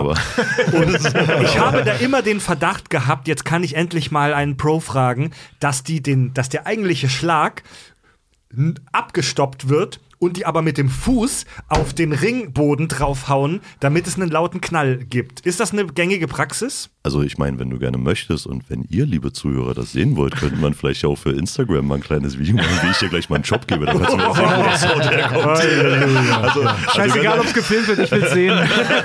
Also Fakt Nee, ist, nee, nee, also, nee, also gerade nee. gerade bei so Geschichten wie Jobs oder so, äh, äh, nein, das, das knallt dann halt auf dir. So, Okay. lebe damit. Das ist dann in dem Moment tut's halt weh. So, das, das- damit. Was ist, das, was ist das Brutalste, das du je gemacht hast? das, was ich gemacht habe oder eingesteckt habe. Egal. Ich nehme beides. Also ich, ich glaube, so, so, so mit einer der, der, der toughesten Aktionen, die ich mal kassiert habe, das war äh, im Endeffekt ein, ein Power Slam, äh, sogenannter Power Slam vom dritten Seil. Also äh, Power Slam funktio äh, funktioniert im Endeffekt so, du, du greifst halt deinen Gegner und schwingst dann quasi den Gegner einmal um dich herum und gehst mit ihm zusammen runter in die Matte. Und das stell dir halt dann jetzt vom dritten Ringseil vor. Und äh, zu der Zeit hatte ich halt auch so meine 100, 120 Kilo oder so. Und mein Gegner hatte auch so locker seine 110, 115. Das heißt, ihr fallt mit Warp 3 dann darunter, ja. Ja, quasi. War kuschelig. Also ich war, ich war auch ziemlich happy, dass das Match danach dann vorbei war. so, als dann so der Count kam, so eins, zwei, drei, ja, oh Gott sei Dank nicht auskicken, ich bleib jetzt hier. Also ich kann nicht mehr. Das ist doch wahrscheinlich auch nach so einem Abend so, äh, du wirst wahrscheinlich, de- dein Körper setzt ja Endorphine ohne Ende frei, auch gerade äh, auf die Schmerzrezeptoren dann halt auch einfach, weil Ja. das ist ja auch irgendwo, ich sag's mal so, ihr, wenn, im besten Fall macht das so, dass, er sich, dass man sich natürlich nicht verletzt, sondern Ja. wenn das Ganze vorbei ist, mit einem schmerzenden Grinsen aber wieder nach hinten geht. Äh, ja, tatsächlich. Also ich, ich habe das schon so oft gehabt, dass du äh, im Match dann denkst so, ah, okay, alles nicht so schlimm, weitermachen. Ja, äh, Stimmung ist geil, so jetzt alles raushauen, alles raushauen. Ja, kommst im Backstage und ah, ey, war super. Und dann sitzt du irgendwo in der Ecke und denkst, oh Gott, tötet mich. so. Also ich habe schon öfters das gehabt, dass du wirklich am nächsten Morgen halt aufgewacht bist und dir überlegst so, okay, wie genau komme ich jetzt aus diesem Bett raus? so, weil dir alles wehtut. Also ich habe jetzt schon so ein bisschen rausgehört, wenn wir jetzt einen Reality-Check machen würden, wie wir das häufig bei den Kack- und Sachgeschichten ja machen, entspricht dieser, könnte dieser Film die Handlung ungefähr den Dingen im echten Leben entsprechen. Würdest du bei The Wrestler sagen, ja, das könnte so passiert sein? 100 Prozent. Oder gibt es irgendwas in dem Film, wo du sagst, Nichts. Also es gibt, Tatsächlich? es gibt nichts, wo ich sage, das ist jetzt aber Quatsch. Also wir- wirklich Krass. alles, was man da sieht. Also, also ich meine wirklich alles, inklusive jetzt hier die Geschichten mit der äh, mit dieser Aftershow-Party mit dem Mädel da auf der Toilette, inklusive den, den Gesch äh, Geschichten äh, mit den mit den Allstars, die da halt mit Ja. ihren ihren Verletzungen halt kaum noch gerade stehen können, inklusive äh, so diesen ganzen, ja ich sag mal so so die Leute, die die halt, wo du siehst, okay, die haben auch nichts anderes mehr äh, in ihrem Leben. Ähm, also der Film ist halt wirklich, das ist Wrestling. So, und, und das ist so, so, so geil, aber auch so traurig, wie es in vielen Momenten ist. Ja. Wow, krass. Wir verziehen uns einmal ganz kurz in die Umkleide zu unseren Terrabändern und sprechen danach äh, natürlich weiter über Wrestling. Kack- und Sachgeschichten. Richard, du hast ja schon äh, verlautbaren lassen, dass du den Film The Wrestler sehr, sehr magst. Oh, dezent. Und bist aus irgendwelchen Gründen auch Mickey Rourke-Fan. Und hattest vor Jahren, war, hattest du mal ein Praktikum bei einer Filmproduktion in Kanada gemacht und hast ihn, den Herrn Rourke, hast du ja, äh, Rourke, Mickey Rourke, Mickey Rourke, Mickey Rourke, Rourke. Du hast ihn getroffen. Ja, das war schön. Das war ein ganz besonderer Geil. Hat er dich gejobbt? Äh, nee, gechoppt hat er mich nicht, aber äh, ich habe mir ein Bein, einen Arm und ein Bein ausgerissen, wie man ja so schön sagt, weil ich dachte, weil ich dachte, ich treffe äh, Mickey Rourke, meinen, meinen persönlichen Helden zu dem Zeitpunkt noch. Ähm, und habe mich, weil ich war für, ähm, wie kann man sagen, das gute Feeling am Set so verantwortlich, dieser Praktikant und habe mich halt um Bille-Sachen, Billo-Sachen gekümmert und habe aber tatsächlich äh, einen Zigarettenanbieter und einen Bieranbieter und irgendwas noch ähm, als Sponsor gekriegt für den Drehtag. Das heißt, irgendwie Bier und Kippen gab's. So, ne? Also das war alles geil. Ich dachte, wäre super gut, äh, wäre super gut vorbereitet habe wirklich gebettelt, dass ich vielleicht den Tag Assistenz für ihn machen darf. Ja, war voll scheiße, ne? Äh, Hab, den, hab ihn vom Flughafen abgeholt, war, war mega geil, so der erste, erste Moment. Bis er mir seinen Hund in die Hand gedrückt hat dann und dann durfte ich einen ganzen Tag äh, im Prinzip mich um seinen Chihuahua kümmern. Oh Gott. Dieser Ja. Chihuahua. Ach ja, genau. Und er stimmt. kam, er kam ans, ans Filmset und als es dann hieß, ey, willst du einen Kaffee, willst du ein Bier, willst du irgendwas? Nee, was wollte er haben? Ein Kräutertee und seine Ruhe. So, mm, okay. War das eigentlich derselbe Chihuahua wie in irgendwann in Mexiko? Äh, also ich weiß, dass in irgendwann in Mexiko, das war sein eigener Chihuahua. Ja, ne? Ob das Ach, der was, gleiche war, okay. ist jetzt zeitlich schwer zu sagen, aber Na, äh, 2011? Ja, könnte sein. Ich war zwar, ja, nee, Moment, 2011, wann war ich da? 2012, ja. Ja, ja, du? könnte Ja, könnte sein, vielleicht ja. sogar hinkommen. Richard hat den Fifi vom Mickey Rourke getroffen. Ja. Äh. Ich habe auch ihn getroffen, ich habe auch mit ihm gesprochen, aber der, der Mann ist halt ein Buch mit sieben Siegeln, so der redet halt nicht viel. So, das, ist, das war ein bisschen schade und der riecht komisch, aber. André, wenn man Interesse hat an dem, was du da machst, bevor wir jetzt weiter schwallen, wie kann man dich als äh, Wrestler und deine Wrestling-Schule finden bei Insta und im Netz und Co.? Äh, also ähm, ich selber bin auf Insta, Facebook und äh, wo ich noch, keine Ahnung, YouTube oder so. Äh, da findet man auf jeden Fall überall André Trucker ähm, und äh, Maximum Wrestling ist, wir sind auf, äh, auf Insta, auf Facebook, äh, wir haben einen Discord-Kanal, wir haben unseren YouTube-Channel ähm, und da sind halt auch Infos zur Maximum Wrestling School. Ähm, genau. Also Maximum wahrscheinlich mit 2x. Da, nö. Ach so, oh, ganz oldschool mit einem X. Ja, Ja, reicht- schön. Okay. reicht völlig ja, aus. Ja, ja, Ja. wunderbar. Ich finde es doch so geil, dass das immer so Maximum Wrestling ist, nicht mal so Half-Ass Wrestling oder Bit of Wrestling. A little bit of Wrestling. Oder. Just Wrestling. oder Just Wrestling. Ein, Stück, ein Stückchen Wrestling. ja, Wrestling Plus. Ja. ein bisschen Catch. Und die Schule ist in Kiel und ab wann kann man da anfangen? Wann ist so das Einstiegsalter für junge Wrestler? Wann könnte man, könnte man frühestens kommen, wenn die ganzen Minecraft-Kids von der letzten Folge jetzt zu euch stürmen? Also ich sag mal, äh, prinzipiell ab 18 geht natürlich äh, alles, das, das, das ist gar kein Problem. Alles, was da drunter ist, da haben wir jetzt halt gesagt, dass zum einen will ich da halt selber erstmal die, die entsprechenden Kids erstmal kennenlernen und sehen und auch mit den Eltern mal reden, weil Fakt ist halt, es ist halt nur mal ein Sport, da kann man sich halt schnell kaputt machen und gerade wenn du halt noch im Wachstum bist, wenn da was kaputt geht, dann kann das halt auch wirklich langfristig halt ernsthaft Probleme geben und deswegen, äh, wir bieten aktuell noch keine Kinder- oder Jugendgruppen an. Je nachdem, wie groß die Nachfrage ist, werden wir halt schauen, ob man da nochmal so ein bisschen angleicht. Aber äh, im Großen und Ganzen ja, erstmal ist generell alles möglich, aber wie gesagt, bei allen, die noch nicht volljährig sind, da müssen wir halt erstmal gucken. Okay, Ich wollte gerade sagen, ich übersetze mal, alles, was ihn nicht haftbar macht, darf hinkommen. So. aber ab 18 darf jeder kommen, auch blutige Ja. Anfänger. Ja, ja. Ja. Ja, also wir, wir, haben, wir haben also bei uns in der Schule sowohl äh, für Rookies, die halt noch so gar keine Erfahrung haben, als auch für Leute, die bereits im Ring stehen. Äh, da ist jeder willkommen und dann schaut man mal halt, was man rausholen kann. Du bist ja äh, André Trucker im Ring. Hast du einen Erzfeind? Hast du einen Ayatollah? Wer ist dein Erzfeind, Mann? P. PKW Pete? Also, also mein, mein ehemaliger Tag-Team-Partner ist Pete Bouncer. Also, äh, Okay.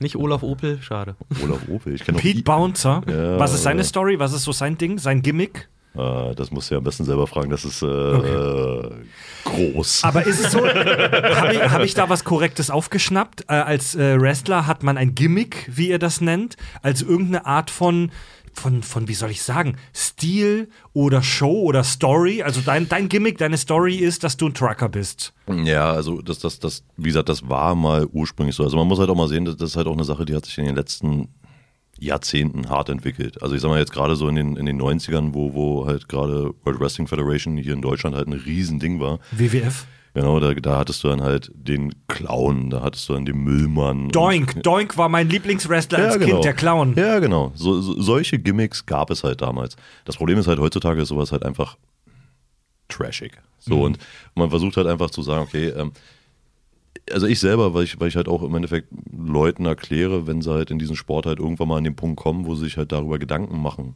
wie sie sich in Zukunft verkaufen wollen.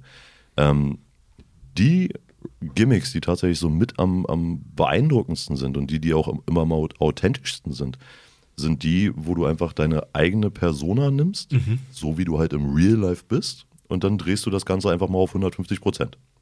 Also Und Tobi da- kommt in den Ring als The Cutter und schlägt die Leute mit zu Filmbändern kaputt. Äh, Nee, mit so diesen Filmrollen. halt, Ja, die ja, ja, ja, ja, ja. Kann ich mir vorstellen. Die sind auch scharf, wie so, wie so Cat, wie so Sägen. Scheiße, ja, Mann. Ja, aber, aber, aber, aber nimm, mal jetzt, nimm jetzt zum Beispiel so, so, so Charaktere wie zum Beispiel ein Stone Cold Steve Austin, wie zum Beispiel ein The Rock, äh, alias Dwayne Johnson oder ein Triple H.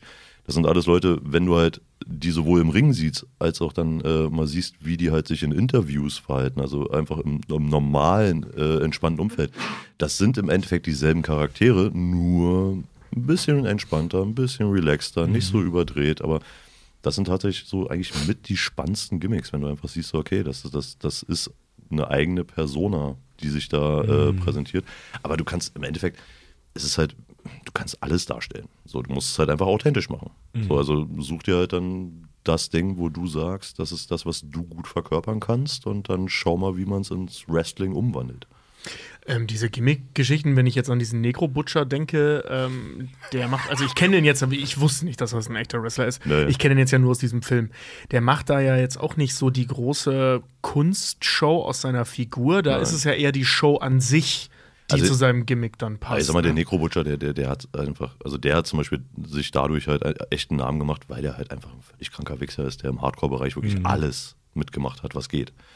Also der hat halt Matches Ja. gemacht, wo, wo jeder, jeder Fan und auch jeder Wrestler dahin guckt und sich denkt, um Gottes Willen, ey, wer, macht denn sowas? Das hat doch bestimmt auch zum Verfall des Sports äh, dazu beigetragen, weil ja auch gerade so Anfang der 2000er gab es ja dieses Backyard Wrestling, wo sich halt à la Jackass dann Kids dabei gefilmt haben, wie so, so selbstgebaute Tische sich gegenseitig von so Trittleitern raufgeschmissen haben und sich dann heftig verletzt haben bei dem Gibt es eine Scheiß. schöne South Park-Folge drüber? Zum Beispiel, ja.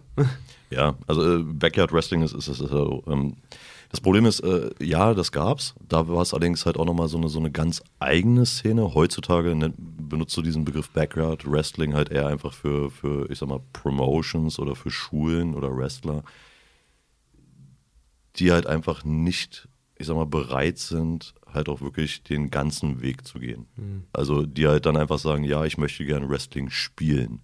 Ich möchte kein Wrestler sein. Weil wenn du halt wirklich sagst, du willst Wrestler sein, okay, aber dann, dann lebe damit, dass, dass du ungefähr sechs bis sieben Tage die Woche am Trainieren bist, lebe damit, dass, dass du so gut wie kein Privatleben mehr hast. Äh, ich ich habe selber das in der Vergangenheit durchgehabt. So irgendwann bist du halt dann derjenige im Freundeskreis, der nicht mehr am Wochenende angeschrieben wird, ob er zur äh, Geburtstagsfete von XY kommt, weil der ist ja eh immer weg. Weil er gerade mit dem Necro-Butcher äh, im Ring ist. Nein, weil du, weil du einfach jedes Wochenende sonst wo bist. Ja, sorry, So, kann nicht bist halt- saufen, hab eine Reißzwecke drin. ja, auch das. Kann schon mal vorkommen. Ja. Nein, also, also ich sag mal, wenn, wenn du halt wirklich sagst, du willst halt diesen, diesen Sport ausüben du, oder du willst vielleicht sogar wirklich halt irgendwann damit deinen Lebensunterhalt verdienen, ähm, dann, dann verabschiede dich mal von, von solchen Sachen wie ein normales Leben, wie äh, normaler Daily-Job, wie eine normale Beziehung, wie normaler Freundeskreis. Also ich kenne das, dass irgendwann halt auch der Punkt erreicht ist, wo halt dein gesamter Freundeskreis aus Wrestlern besteht, weil du halt gar keine anderen Leute mehr siehst. So, weil, weil es ist einfach, wenn du halt wirklich diesen Weg gehen willst und sagst, du willst halt einmal, irgendwann mal einer von denen sein, der bei WWE halt äh, bei Raw oder bei SmackDown im Ring steht, Musst du das leben. Ja. dann, dann, dann hast du was vor dir. Das ist ja auch genau das, was wir ja auch im Film sehen. Diese, diese Tochter, die Randy ja auch hat. Es wird ja in dem ganzen Film niemals über die Mutter in irgendeiner Art und Weise äh, gesprochen. Deswegen, der hat das Wrestling-Leben so gelebt, das wird wahrscheinlich irgendein versehentlicher One-Night-Stand mal gewesen sein, denke ich mir. Mhm. Ja, weil sonst hätte man den Namen genannt. Ja. Genau, weil, weil davon halt auch nie äh, die Rede ist und dass er dann sicher, wie er auch sagt, aus ihrem Leben sich verzogen hat und selbst so selber, um damit klarzukommen, so getan hat, als würde sie überhaupt nicht existieren. Dann, Ja, und, ne? Also- und, und auch das ist was, wo ich sage 100 Prozent. Ja, so, weil, weil solches, solche Geschichten in dieser Szene, ja, natürlich passiert sowas, dass da Leute halt einfach gar keinen Bezug mehr zu der, zu der eigentlichen Familie haben, weil sie halt nie da sind. Wie sollst du noch so eine Familie dann halt auch aufbauen? Ich meine, wenn du es halt nie, wenn du nicht zufällig jetzt irgendwie, weiß nicht, ein The Rock bist oder ein John Cena oder ein Hulk Hogan oder was auch immer, so diese Top 1%, dann krebst du wahrscheinlich früher oder später, altersbedingt und körperliches Leiden bedingt, dann halt wirklich auch so rum, wie, wie der Randy dann halt irgendwie, Ja, voll, schätze ich voll. mal. Aber das ist ja kein Job, den, dein Körper ist ja nicht dafür gemacht, dass du 290 Tage im Jahr so eine Scheiße halt irgendwie machst. Ja, das Ding ist halt einfach, dass Leute halt manchmal denken, okay, ich, ich möchte jetzt gerne auch in diesem Sport anfangen und möchte der nächste John Cena werden. Ähm, das ist ungefähr so, als würdest du sagen, ich fange jetzt an, Fußball zu spielen und ich möchte der nächste äh, Ronaldo oder der nächste Messi werden. Klar, der Wunsch ist erstmal schön, aber, aber freu dich, wenn du überhaupt bis in die Bundesliga schaffst. So, und äh, das ist halt einmal der Punkt. So, die paar Prozent, die da halt wirklich on top der Weltliste stehen, das sind auch Leute, die könnten problemlos in zig anderen Sportarten easy als Vollprofi einsteigen, weil die einfach ein Fitnesslevel haben, äh, weil die halt nichts anderes tun, als sich in Shape zu halten, um halt diesen, diesen ganzen Stress halt mitzumachen. Und die ganze Action, also weil, wie gesagt, was, was da der Körper jedes Mal einsteckt und die Jungs stehen halt drei, vier Tage in der Woche im Ring. Ist ja auch ein unfassbarer Druck. Es gibt ja auch diese Szene, weil Randy in seinem Alter, der muss ja auch in Form bleiben und so, wie ihm da jemand halt auch Steroide und Scheiß dann halt auch verkauft. Der gibt ne? ihm ja alles, ja. PEDs und Co. Und da, also ich komme immer wieder gerne auf den realen Faktor dieses Films halt zu sprechen, weil der Typ selber ist nach den Dreharbeiten tatsächlich hops genommen worden, wegen äh, Steroidhandel. Also der Typ mit ist- der Glatze, der Randy im Film die Drogen verkauft. Ganz genau. Legendäre Szene, wo er so gefühlt fünf Minuten lang ohne Punkt und Komma einfach nur die Medikamente aufzählt, die er Randy verkauft. Ja, und Aronofsky hat auch, äh, weil er meinte so, hey, kann ich die Szene noch improvisieren? Und so, ja, komm, wir machen mal einen Take. Der ist im Film gelandet. Warum? Weil das, was er erzählt, zu seinem Handwerk gehört. Ja, er verkauft den. Scheiß. Ja. Krass, ey. Du, ich habe mal eine Frage zu dieser ganzen Hardcore-Wrestling-Nummer. Das hast du ja angetan, ne? Ja, weil mich das ein bisschen verstört, ehrlich gesagt. Zu Recht. Weil du, Also es meinst, du meinst so Reißzwecken und Stacheldrahtzaun und so ein Scheiß. Warte Ja, mal ganz also so- kurz. so- diese, diese Art heißt aber Extreme Wrestling, ne? Nee, Oder- nee, nee, Hardcore Wrestling. Ach, Hardcore. Ja, okay. ja. Also diese ganze Hardcore-Wrestling, da habe ich jetzt mehrere Fragen. Ich hole kurz aus. Ähm, es gibt ja, ob es jetzt Wrestling ist, ob es MMA ist, ob es äh, Boxen ist, scheißegal, ähm, immer im Prinzip dieselben Kritikpunkte, die ich auch jetzt nicht wegwischen will. Ähm, zum Beispiel, das sind im Prinzip moderne Gladiatorenkämpfe. Also du guckst Menschen dabei zu, wie sie sich gegenseitig verletzen und feierst das. Das ist auch ein valider Kritikpunkt, wie ich finde. Ob man das deswegen verbieten sollte, das denke ich jetzt nicht. Aber es gibt halt Menschen, die denken so. Ähm, wenn da jetzt so eine Nummer um die Ecke kommt wie dieses Hardcore-Wrestling, da sind wir da ja wirklich angekommen. Also wenn man sich wirklich in Scheiben schmeißt, auch wenn sie im Zweifel aus Zuckerglas sind, aber das ist trotzdem wahnsinnig schmerzhaft. Ähm, aber du schüttelst gerade schon den Kopf. Für gewöhnlich ist es einfach nur wahrscheinlich dünnes Glas, so dass es viel blutet im Zweifel. Kann schon sein, ja. Ja, aber bei dickes Glas verletzt du dich nur, da blutest du nicht so viel wie bei dünnem Glas. Ähm, da sind die Kritikpunkte ja vollkommen gerechtfertigt erstmal, weil du bist ja da auf einem Level, wo es ja wirklich nur um den Show-Effekt der Verletzung geht. Das hat ja mit Sport nichts zu tun. Ja. Also nichts zu tun ist jetzt natürlich Nein, nein, übertrieben, aber- aber, wenig zu tun, was den Show-Effekt angeht. Ähm, hast du da Erfahrung mit, mit diesem Hardcore-Wrestling? Also, wie gesagt, äh, du hast vereinzelte Hardcore-Matches, hast du immer mal wieder. So auch bei, bei Promotions, die sich jetzt nicht auf Hardcore ausrichten. Also das, was man da in dem Film sieht, ist Combat Zone Wrestling. Combat Zone ist äh, äh, schon seit langer, langer Zeit bekannt, so als weltweit wahrscheinlich so mit die führende Promotion, was Hardcore-Wrestling angeht. Ähm, und dementsprechend wird das gerade dort natürlich auch nochmal auf einen ganz anderen Level gehoben. Also da, da, die machen halt Sachen, wo halt die meisten Wrestler oder auch die meisten ähm, äh, generell Wrestler einfach auch häufig sagen so, "N- nee, habe ich jetzt nicht so die Ambitionen zu. Ich sag mal, ich habe auch schon Hardcore-Matches gemacht. Ja, ich bin auch schon äh, äh, durch Tische durchgeflogen, ich habe äh, Kendo-Sticks um die Ohren geschlagen bekommen, äh, bin durch, durch aufgebaute Stühle durchgeknallt, etc. etc. Ich habe mir allerdings noch keine Glassplitter aus dem Rücken rausziehen lassen.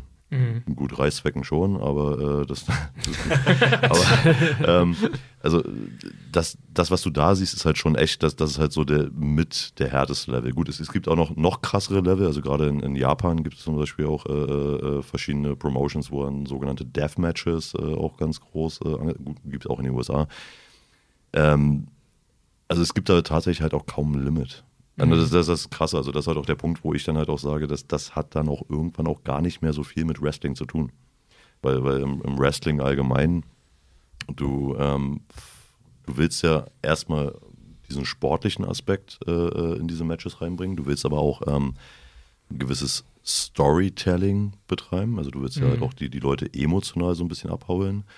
Beim, beim Hardcore ist halt, je mehr Gore, umso geiler. So und, und also es ist, also das ist auf jeden Fall nicht der Standard. So, das, das ist auch äh, tatsächlich eine sehr verhältnismäßig kleine Fangemeinde, die so diese extrem Hardcore-Promotions wirklich haben.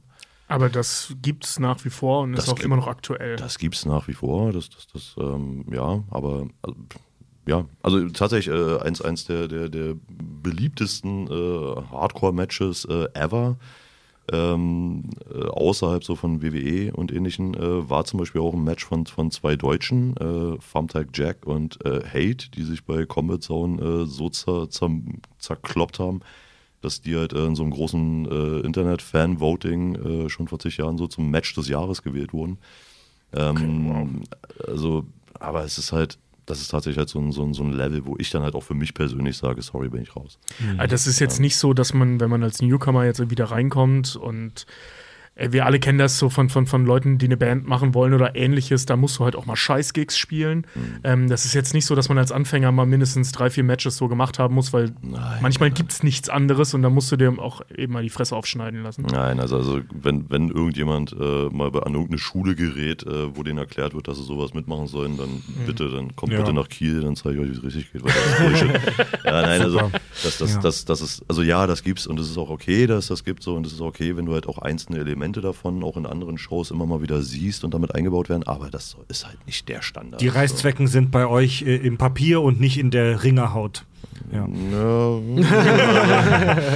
Hey, warte mal, ich, bin, ich bin noch nicht ganz fertig, weil diese, diese ganze ähm, Blutstromnummer, die interessiert mich. Ähm, so, jetzt haben wir diese schräge Nummer im Prinzip abgehakt, diese, diese, dieses Gore-Fest. Ähm, wir sehen jetzt aber im Wrestler ja auch diesen Trick, den Randy selber macht in einem normalen Match ähm, mit, mit, der, mit, der, mit der Rasierklinge. Also, dass er sich selber einen Cut beibringt, damit, die, damit der Move krasser aussah, als er war. Das Juicen. Das Juicen. So, ne, das ist ja im Prinzip ähm, ich sag mal, ein netter Show-Effekt, weil er verletzt sich ja nicht wirklich so, ne? Er macht so einen kleinen Cut und die bluten halt wie Sau, wenn du das mit einer scharfen Klinge machst. Aber es sieht dann halt so aus, als hätte er den Schädel wirklich voll gegen den Pfosten gekriegt. Ähm, ist das ein Ding? Macht man das? Ist das weit verbreitet? Tatsächlich, als, als ich heute Vormittag den Film nochmal mit meiner Frau zusammen ges- äh, geschaut habe und man sieht halt auch, wie er das zurechtschneidet und so unter das Tape legt, habe ich gesagt, ah, guck mal, so mache ich das auch. Das, Nein, das ist eine gängige Praxis. Also das, das ist halt dann, Wow. gesagt, also wenn du halt sagst, du willst halt einfach, dass das halt in, in einem Match einfach dieses Match, dass es noch mehr Dramatik bekommt und noch mehr Impact, dann ist Blut auf jeden Fall erstmal keine schlechte Sache. So und äh, das ist halt eine gute Art und Weise, gerade halt in so einem Match. So, der, der Blutdruck ist oben, der Puls ist oben, du bist voll in Action, du bist am Schwitzen wie ein Tier. So, und wenn du dann halt so einen kleinen Cut hast, das, das dauert ein paar Das Sekunden ist und du aus siehst. Hygienegründen schon sehr fragwürdig alles. Äh, ja, korrekt. Genau. das war ja auch beim Boxkämpfen, kennen wir ja, wenn erstmal die, die Handschuhe vom anderen desinfiziert werden, weil jemand zufällig einen Cut, einen Cut gerade hat. So, weil, das könnte ja. ein bisschen dramatisch sein. Aber übrigens auch hier wieder hat Mickey Rock auch wirklich selber gemacht. Er hat sich da mit Ja. dieser Klinge wirklich in die krass, ey. Ja, Und in- in der also mit Szene- einer Rasierklinge so einen kleinen Cut beibringen, ähm, das kennt, also ganz ehrlich, jeder 15-jährige Mann weiß, wie das ist. Weil das ist so das, was du dann praktisch alle acht Tage machst, wenn du dich mal wieder rasieren musst mit 14, 15 und du dich beim Rasieren schneidest. Das ist keine Verletzung, aber es blutet wie Sau. Ja, Ne? ja, Also- klar. Die Geschichte des Wrestling. Wo kommt der ganze Scheiß her? ähm, Wer hat's erfunden? das Wort Wrestling, wenn man das ganz direkt mit dem Wörterbuch auf Deutsch übersetzt, heißt es ja so viel wie Ringen, oder? Kommt's auch vom Ringen? Wo kommt Wrestling her? Also Wrestling, äh, die, die Sportart oder diese Showkämpfe, Wrestling sind halt wirklich sportliche Schaukämpfe. Das hat mit dem, das kommt auch vom Ringen, na klar, aber ich, ich muss ein bisschen weiter ausholen. Also äh, im deutschen Sprachraum nennt man dieses Show-Wrestling allgemein erstmal nur einfach Catchen. Kommt aus dem englischen Catch Wrestling. Und äh, ja, wer hat's erfunden? Äh, die Iren. Äh, die haben das nämlich irgendwann mal zu Zeiten der großen Hungersnot und Co. haben das nach Amerika gebracht und haben so Schaukämpfe mehr oder weniger immer gemacht, aber auf brutalste Art und Weise. Und die Amis, wie sie halt dann natürlich sind, haben gesagt: so, ey, ganz ehrlich, lass doch das irgendwie auf die Jahrmärkte bringen. Und In welchem Zeitraum sind wir da ungefähr? da sind wir ungefähr Gangs of New York. So Ach, dieser, was. dieser Zeitraum ungefähr, genau. Als die ganzen Iren äh, 19, so 19. Jahrhundert. ja, umgedreht. genau, en- Ende 1800, Mitte, also Oh, krass. zweite Hälfte 1800, schlag mich tot irgendwann schon. Also auch zu dieser Hungersnot hört euch gerne nochmal unsere Gangs of New York Folge an, da gehen wir das durch, was es damit auf sich hat. Genau. Ähm, besonders in den USA ist halt das Wrestling, über das wir jetzt hier reden, ist da äh, enorm halt verbreitet und total geil. In Mexiko übrigens auch und in Japan, obwohl es halt in allen Regionen irgendwie kulturelle Unterschiede halt auch so ein bisschen gibt. In Japan ist zum Beispiel, da kommt natürlich das Sumo in den ganzen Moves sehr, sehr stark mit rein, gerade Griffe und sowas, ne? Wo, ähm, ja, an André nickt schon, wo, also ich sag mal so, das, was ich André jetzt ist gesehen- sich nicht ganz sicher. Ja, das, was ich jetzt gesehen habe, ist so, dass hier mehr, mehr dieses Choppen ist, wohingegen aber äh, in Japan jetzt beispielsweise mehr Griffe angewandt werden an den anderen. Korrigier mich bitte. Naja, also, also du hast im Endeffekt hast du, hast du eigentlich äh, global gesehen, hast du so vier unterschiedliche Grundstilrichtungen des, des Wrestlings. Also du hast in, Jap äh, in Japan zum Beispiel hast du den, den Strong Style, äh, der sehr ausgelegt ist auf sehr viele, sehr harte Schläge, Tritte, ähm, die auch wirklich Impact haben. Also da, da, wenn du dir manche Matches von manchen Jungs in Japan anguckst, du, du siehst wirklich, wie sich da die Scheiße aus dem Kopf prügeln. ähm, Na da- gut, so viel dazu. ähm, dann dann äh, hast du in Europa diesen althergebrachten äh, Catch, äh, Sketch-Can-Stil, was, was halt noch sehr angelehnt ist so an dem, ähm, an dem klassischen Ring, äh, was sich allerdings in den letzten Jahren auch nochmal, ich sag mal, sehr verändert hat, aber das, das war halt so in den letzten Jahrzehnten eigentlich so dieser, dieser Stil aus in Europa. Ähm, dann hat es, äh, gibt es in Mexiko äh, das Lucha Libre, ähm, was zum einen sehr traditionell ist, äh, dass da äh, fast alle Masken tragen. Das, das ist da so, so Kulturgut. Ähm, das, das gehört einmal dazu und da wird halt sehr viel mit verschiedenen Rollen, Kopfscheren, Flips, äh, Saltos. Das ist, Akrobatisch. genau, das ist sehr, sehr akrobatisch. Und, Publikum Äh, provozieren ist ja ein ganz großes Ding auch, ne? Dass, dass die, der, Ja. die Lager sich gegenseitig richtig aufheizen. Also wenn du da Ja. einen Favorite Wrestler hast, der zeigt dem gegnerischen Lager, also nicht nur dem Wrestler, sondern halt auch den Fans auch gerne mal einen Mittelfinger oder Ja, irgendwas. Also ja, die, ja. die heizen sich gegenseitig richtig Ja. heftig ja, auf. ja, ja. ähm, und, und dann hast du halt noch so diesen, diesen US-amerikanischen Stil, der halt dann sehr auf die Show ausgelegt ist.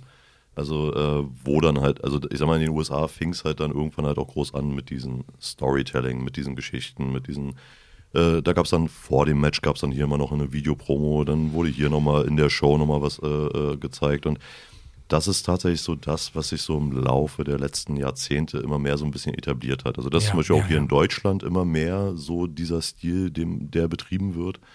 Ähm, er hat sich etabliert.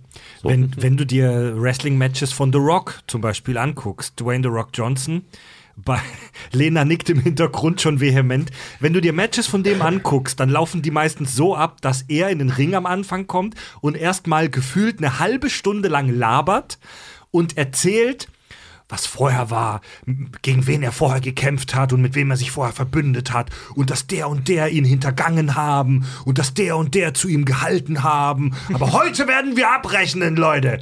Ja, und erst nach einer halben Stunde Gelaber kommt es dann zum eigentlichen Fight, der in zehn Minuten abgehandelt ist. Nee, ja. äh, die, meistens machen sie es ja so, dass in diesen wöchentlichen Sendungen, die halt gratis im Free TV zu sehen sind, da sind dann diese ganzen Segmente, wo er am Erzählen ist und damit du dann diesen Kampf gucken kannst, das ist dann Pay-Per-View. Das ist ja.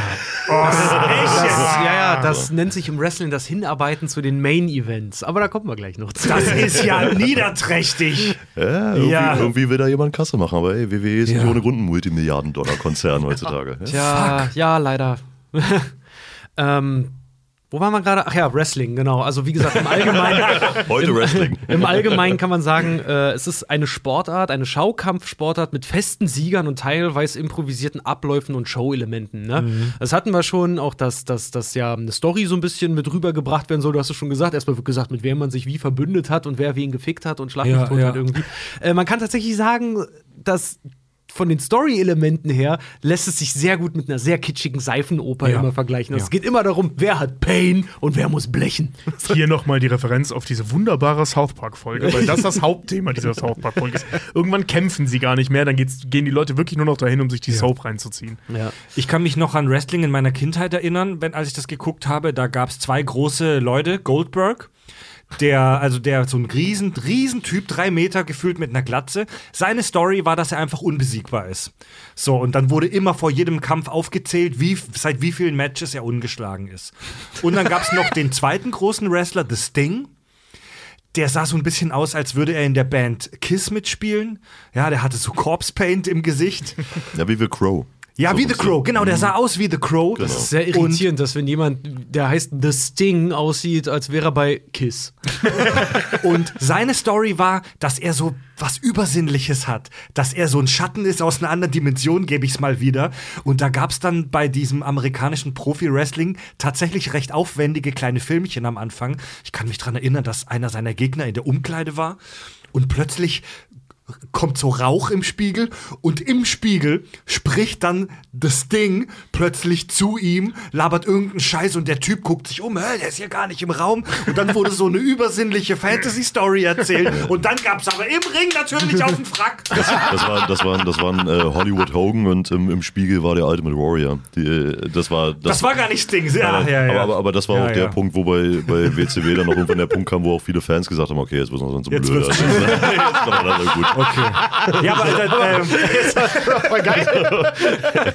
also war die, too die, much. die, die, Show, die Show steht im Vordergrund. Ja. genau. Ähm, bevor wir jetzt mal dazu weitermachen, wie das jetzt Ganze heute so ist, würde ich gerne wirklich mal den Ausflug in die, in die Geschichte halt des Wrestlings machen. Und zwar die Anfänge. Ist ein bisschen schwierig zu sagen, wann genau es losging. Man sagt so ungefähr um 1860, wie gesagt, in äh, Amerika. Und zwar mh, auf Jahrmärkten. Wie gesagt, es gab diesen, diesen irischen Kampfstil, den dann äh, zum Beispiel ein P.T. Barnum genommen hat und auf Jahrmärkte gepackt hat. Und das Prinzip war, Besucher sollen Geld dafür zahlen, damit sie gegen einen großen, bösen Widersacher halt antreten können. Also, weiß ich nicht, zahl mir drei Dollar, dafür darfst du gegen den antreten, wenn du ihn besiegst, gebe ich dir fünf Dollar. So eine Sachen halt. Und natürlich haben die in 99% der Fälle halt verloren. So, ne? Tatsächlich, äh, bis noch vor kurzem weiß, also bis vor ein paar Jahren, da weiß ich das noch, äh, Rummelboxen und Rummelcatchen. Das, äh, ich kenne ein paar Jungs, die das häufiger gemacht haben. Also da war es dann immer so, da hast du ein paar, paar wirklich äh, fiese, harte äh, Boxer gehabt, die aus irgendwelchen osteuropäischen Staaten eingeholt wurden, weil du, du wusstest, das sind Killer. Ah, so Blumenkohlohren und kurzgeschorene Haare. So. So, die, die sind dann da in den Ring gegangen und dann durften dann äh, irgendwelche Zuschauer gegen die antreten. Die wurden dann hart niedergemacht und dann gab es auch immer noch einen Wrestling-Kampf.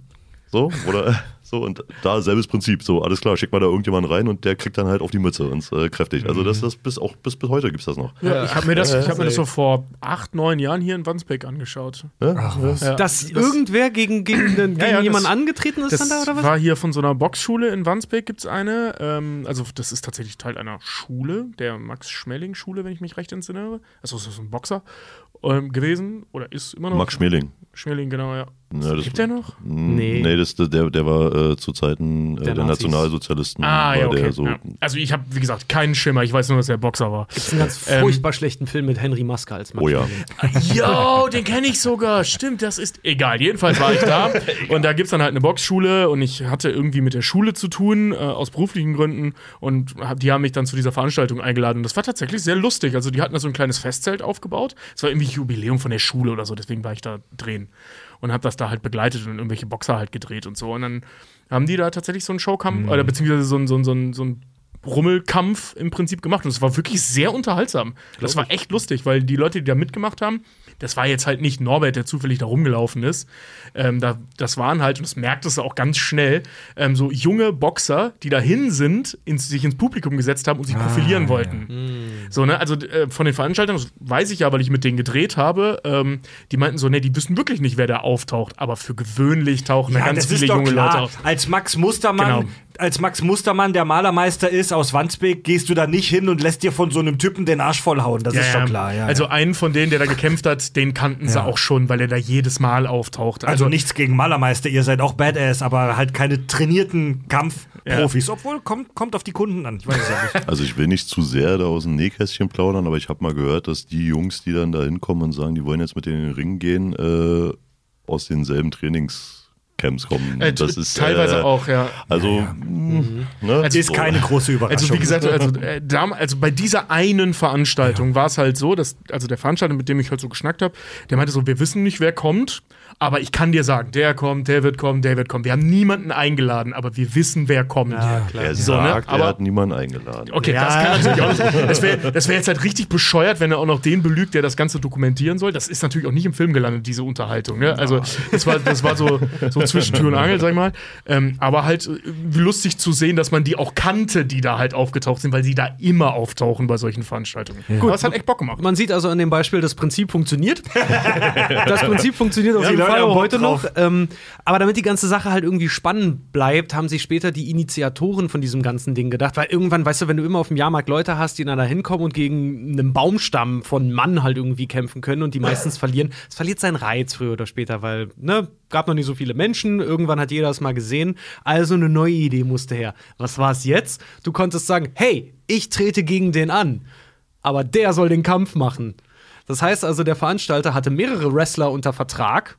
Ne? Und hat einen ausgerufen, der besiegt werden sollte. Und dann hat aber jemand, der gewettet hat, hey, ich schlag den aber mit der Hilfe von dem da drüben. Es war auch einer aus dem eigenen Lager, aus dem Wrestling-Lager. Und dann hast du dort zwei Männer gehabt, die gegeneinander gekämpft haben auf diesen Jahrmärkten. Was natürlich auch unter anderem abgesprochen hätte sein Also du können. hast einen Stellvertreter praktisch für dich kämpfen lassen. Trial by Combat. Ganz genau. Und das war aber super, super erfolgreich, dieser ganze Jux. So. Und um 1880, also 20 Jahre lang ging das halt irgendwie gut, ähm, ist dann äh, der erste, wie kann man sagen, der erste große Titel im Schaukampf, im Wrestling dann ausgerufen worden, weil man gemerkt hat, dass die Leute halt nicht äh, Hans XY halt irgendwie kämpfen sehen wollen, sondern richtig üble Muscle Packs, die sich halt gegenseitig schwitzend den Bizeps um den Hals legen. Und zwar der American Greco-Roman Title. Das waren halt wirklich aufgepumpte Typen, die dafür auch trainiert haben und dann wirklich in Showräumen äh, dort Titelkämpfe veranstaltet haben im Wrestling-Stil. Und das Geile ist, ein ganz großer Befeuerer oder es gibt drei große Befeuerer vom Sport Wrestling, weswegen der heute auch so bekannt ist. Das ist P.T. Barnum, ne? dieser, dieser Jahrmarkthansel. Also kurz, kurz zu P.T. Barnum, weil der Name jetzt schon ein paar Mal gefallen ist. Äh, da machen wir 100 Pro noch mal eine Folge drüber, weil das super spannend ist. P.T. Barnum gilt als Erfinder des modernen Zirkus. Genau. So ganz grob jetzt mal gesagt. Also, damit ihr ein Bild habt, so, so wie wir Zirkus heute kennen, das hat mehr oder weniger P.T. Barnum erfunden. Genau, also der hat sein Geld erst mit Freakshows gemacht und dann Genau. später so Kuriositätskabinett gemacht. Scheißegal. Wie gesagt, aber wie gesagt, ja. das war so ein Jahrmarktsinitiator. Äh, dem haben wir das zu verdanken. Edison, weil der hat die äh, Beleuchtung für die Räume gestellt und hat dementsprechend, der hat dementsprechend viel Werbung dafür gemacht, dass die Leute zu den Kämpfen gehen können, um Der zu hat- sehen, wie elektrisches Licht funktioniert. Der hat auch nichts ausgelassen, ne? Nee. Und äh, das finde ich halt geil: Teddy Roosevelt. Teddy Roosevelt war ein klassischer Ringer. Der Und- US-Präsident. Und soll dafür bekannt gewesen sein, dass er auch bei Staatsbesuch Leute zum Ringen eingeladen hat. Und zwar nicht zu einem Ringkampf, sondern gegen ihn zu ringen. Ach nee. Da war zwar ab, wenn The Rock irgendwann Präsident ist. So. Ja, Mann. Also, das, du wolltest gerade sagen, das wird, das wird kein Kuriosum, wenn The Rock wirklich mal Präsident werden sollte. Es gab schon mal einen ringenden Präsidenten. Abgefahren. Ich meine, The Rock hat mal äh, laut einer Zeitschrift, ich glaube People Magazine oder so, hat er 64% der Stimmen gekriegt bei so einer Te- also Wahl, was wäre, wenn The Rock antreten würde gegen ähm, halt, wann- wer war das dann hier? Trump und Biden. Pass auf, das werden wir noch sehen, ey. What's Ohne, up, ey. ja, Ja. definitiv. ähm, und wie gesagt, dieser, dieser American Greco-Roman Title, das war so der erste große Welttitel. Und er wurde auch nicht von einer, irgendeiner Federation oder irgendwas ausgerufen, sondern von dem Chefredakteur der Polizeigazette. Der Zeitung, der Polizeizeitung. Genau, die im Übrigen auch als namenhafte Zeitung genannt wird in, ähm, na, hier, wie heißt er denn? Gangs of New York, Dankeschön. ja, Geil. Ja. ähm, zeitgleich hat aber auch, weil Eng England hat natürlich mitgekriegt, dass die USA gerade irgendein großes Ding halt irgendwie am Laufen haben, haben ihre eigenen Titel angefangen einzufügen und da merkt er schon, da wird's schon irgendwie scheiße, weil es gibt beim Wrestling so viele fucking Titel halt irgendwie. Die haben dann ihren American Catch as Catch Can Titel eingefügt, der aber als Voraussetzung galt, um sich dann bei diesem großen Wrestling-Match halt mal mitzumachen. So, André nickt schon, weil ab hier wird's halt wirklich, ab hier wird's voll bonkers. Ja, ähm, wie gesagt, die Polizeigazette, diese Riesenzeitung, war damals der größte Veranstalter von Kämpfen, von Ligen und bei der und von bei der Vergabe von Titeln. Also nichts ging ohne diese Redaktion, weil die hatten natürlich auch dann was zu berichten, so ne. Also das war war so ein richtiges Revolverblatt. Super. Und 1901 ungefähr bildete sich dann äh, das Tag Team Wrestling, also dass halt Leute sich zusammengeschlossen haben, um gegen andere Teams auch anzutreten, halt wirklich, ne? Im Tennis würde man sagen Doppel. Ja, genau. Ganz genau. Und äh, so um 1920 herum wurde dann innerhalb, und das finde ich halt einen super schönen Satz, innerhalb der USA wurde Wrestling als internationaler Sport anerkannt. super. Und der Boxring wurde eingefü eingefügt. Also vorher war das eher so Holzplatten mit so Seilen gespannt. So ab 1920 rum haben sie dann erst gemerkt, hey, irgendwie eine erhöhte Bühne mit ein paar Federn unter den Brettern, dass das nicht ganz so weh tut und ein paar dehnbaren Seilen, lass das mal machen, weil irgendwie lässt sich Geld damit verdienen und je mehr Leute sich den Rücken brechen, desto beschissener läuft's Geschäft irgendwie. Der Boden vom, André, der Boden vom Ring ist gefedert.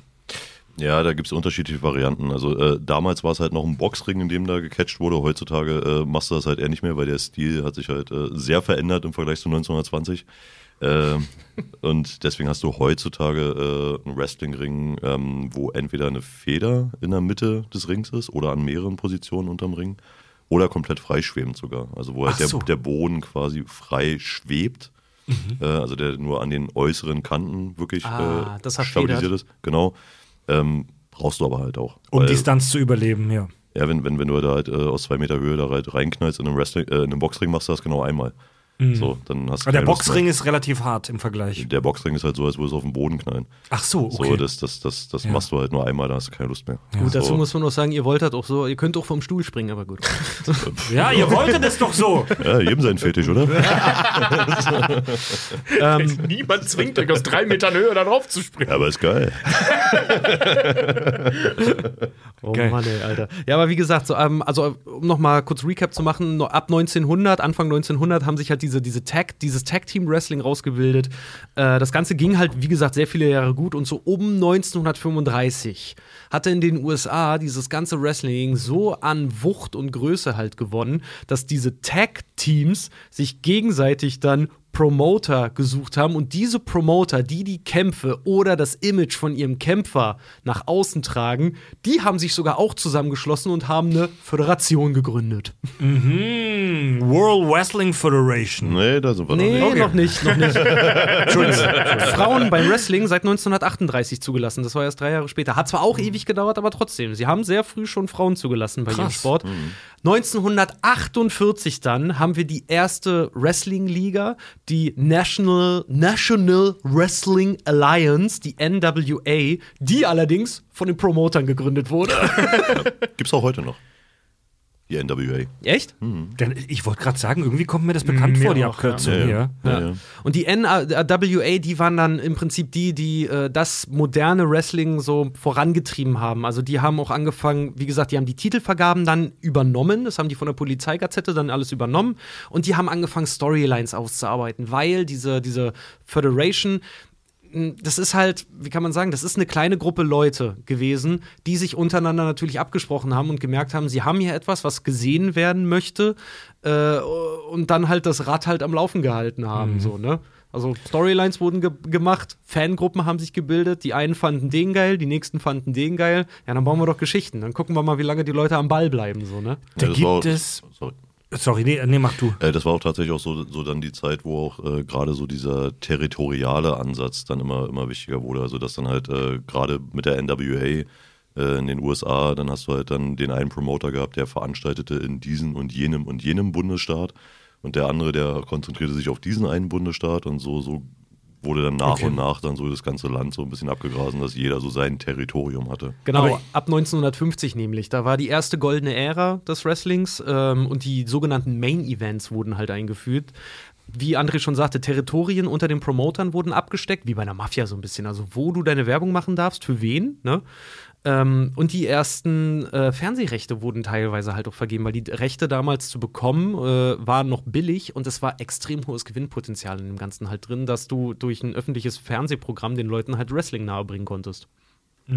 Dass Das zu den liegt, Shows das liegt halt sind. echt auf der Hand. Ne? Da es halt eben so eine richtige Show ist, kannst du als Sender ja auch richtig dick auffahren. Ich meine, das kennen wir auch, ne? wenn wir jetzt in den 90ern so als, als Kids vorm Fernseher saßen und uns diese Wrestling-Shows angeschaut haben. Das war ja ein Spektakel. Nicht nur im Ring, sondern auch drumherum. Diese immer rumschreienden Moderatorenteams, die da halt rumsaßen und versucht haben, sich gegenseitig zu überbrüllen. Dann diese abgefahrenen Grafiken überall und so. Also du kannst ja als Sender außerhalb des Kampfes auch noch ein Riesenspektakel darum Ja, machen. und Ja, vor schade. allem, die kümmern sich um alles. Diese, Ja. diese Föderation kümmert sich um alles. Du musst und das- nur noch die Kamera draufhalten. Das finde ich so interessant und das zeigt, wie krass das Showbusiness in der DNA des Wrestling steckt.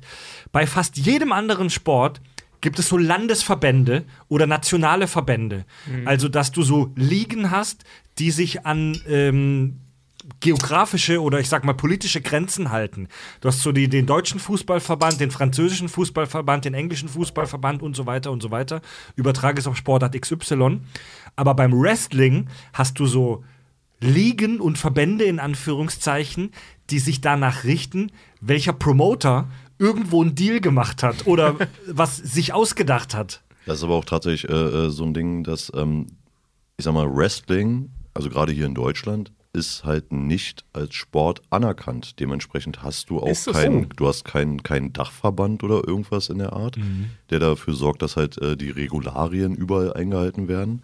Ähm, Wrestling ist ganz offiziell kein Sport. Ach krass. So. Ähm, Warum eben- wird nicht ernst genommen von der althergebrachten Sportwelt? Nein, weil, weil äh, halt auch, wie gesagt, allgemein bekannt ist. Ne? Äh, das ist halt nicht so, dass da zwei Leute in den Ring gehen und rausfinden, wer der Bessere ist.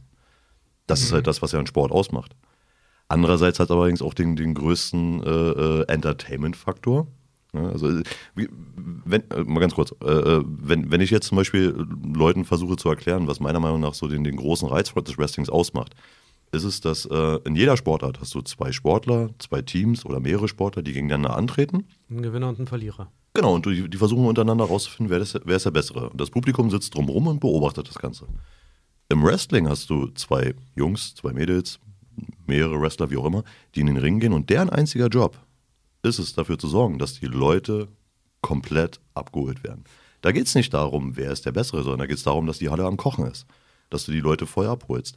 Das ist das, was worum es im Wrestling geht. Aber, aber das ist aber auch der Grund, warum es halt keinen Dachverband gibt, warum, Ja, warum es ja. halt kein Sport ist. Verstehe. Ja, es, ist, es ist sportlich extrem anspruchsvoll. Aber es ist kein Sport. Also im Prinzip gehandhabt wie so eine Stuntshow oder so, ne? Ja, ja im, Endeffekt, im Endeffekt das, ja. Äh, Stimmt, im Endeffekt ist es irgendwo ja auch eine Stuntshow, aber Mhm. ähm, eben nicht als, als Wettkampf an sich eben Ich meine, wie gesagt, es, es gibt eine Menge, eine Menge Wrestler, die, die auf jeden Fall äh, in vielen anderen Sportarten oder Kampfsportarten extrem was auf dem Kasten haben. Aber im eigentlichen Wrestling-Match geht Ja. es halt nicht darum, einen sportlichen Wettkampf auszutragen. Ja, der einzige Unterschied zwischen Wrestling und Fußball, äh, sportlich gesehen, also als Sportart jetzt gesehen, ist eigentlich auch nur, dass Wrestling offen damit umgibt, dass der Gewin- Gewinner schon feststeht.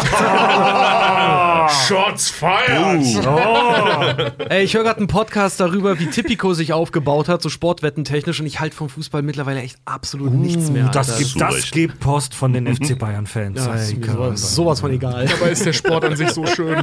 Ja, ja, Oh. aber was sollst, Ja, du, ja. was sollst du machen? Ne? Unterhält nicht so sehr. Gerade sagen, wenn nur beim, beim Fußball mal das passieren würde, was beim Wrestling passiert, Alter. Äh, dauert mir immer zu lang, bis die ersten Fäuste fliegen. Ja. Machen wir mal weiter. Jedenfalls um 1980 herum, dann wurde die NWA dann durch die WWF, heute WWE, Ah. abgelöst. Aber Nicht zu verwechseln mit der gleichnamigen Umweltorganisation. ähm, Das hat mich als Kind sehr verwirrt. wir von André aber gerade schon gehört haben, also die NWA gibt es noch, aber der, der, der, der Hauptvertreiber und Storyteller und Vertragsschließer ist halt heute die WWF. Ja, aber, aber, aber tatsächlich, also die, die Nee. Quatsch, Entschuldigung, die WWE.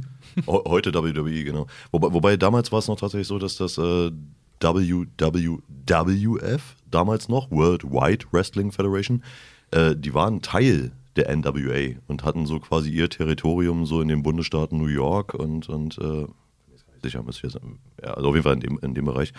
Und, halt. äh, irgendwo da so. Äh, Ostküste.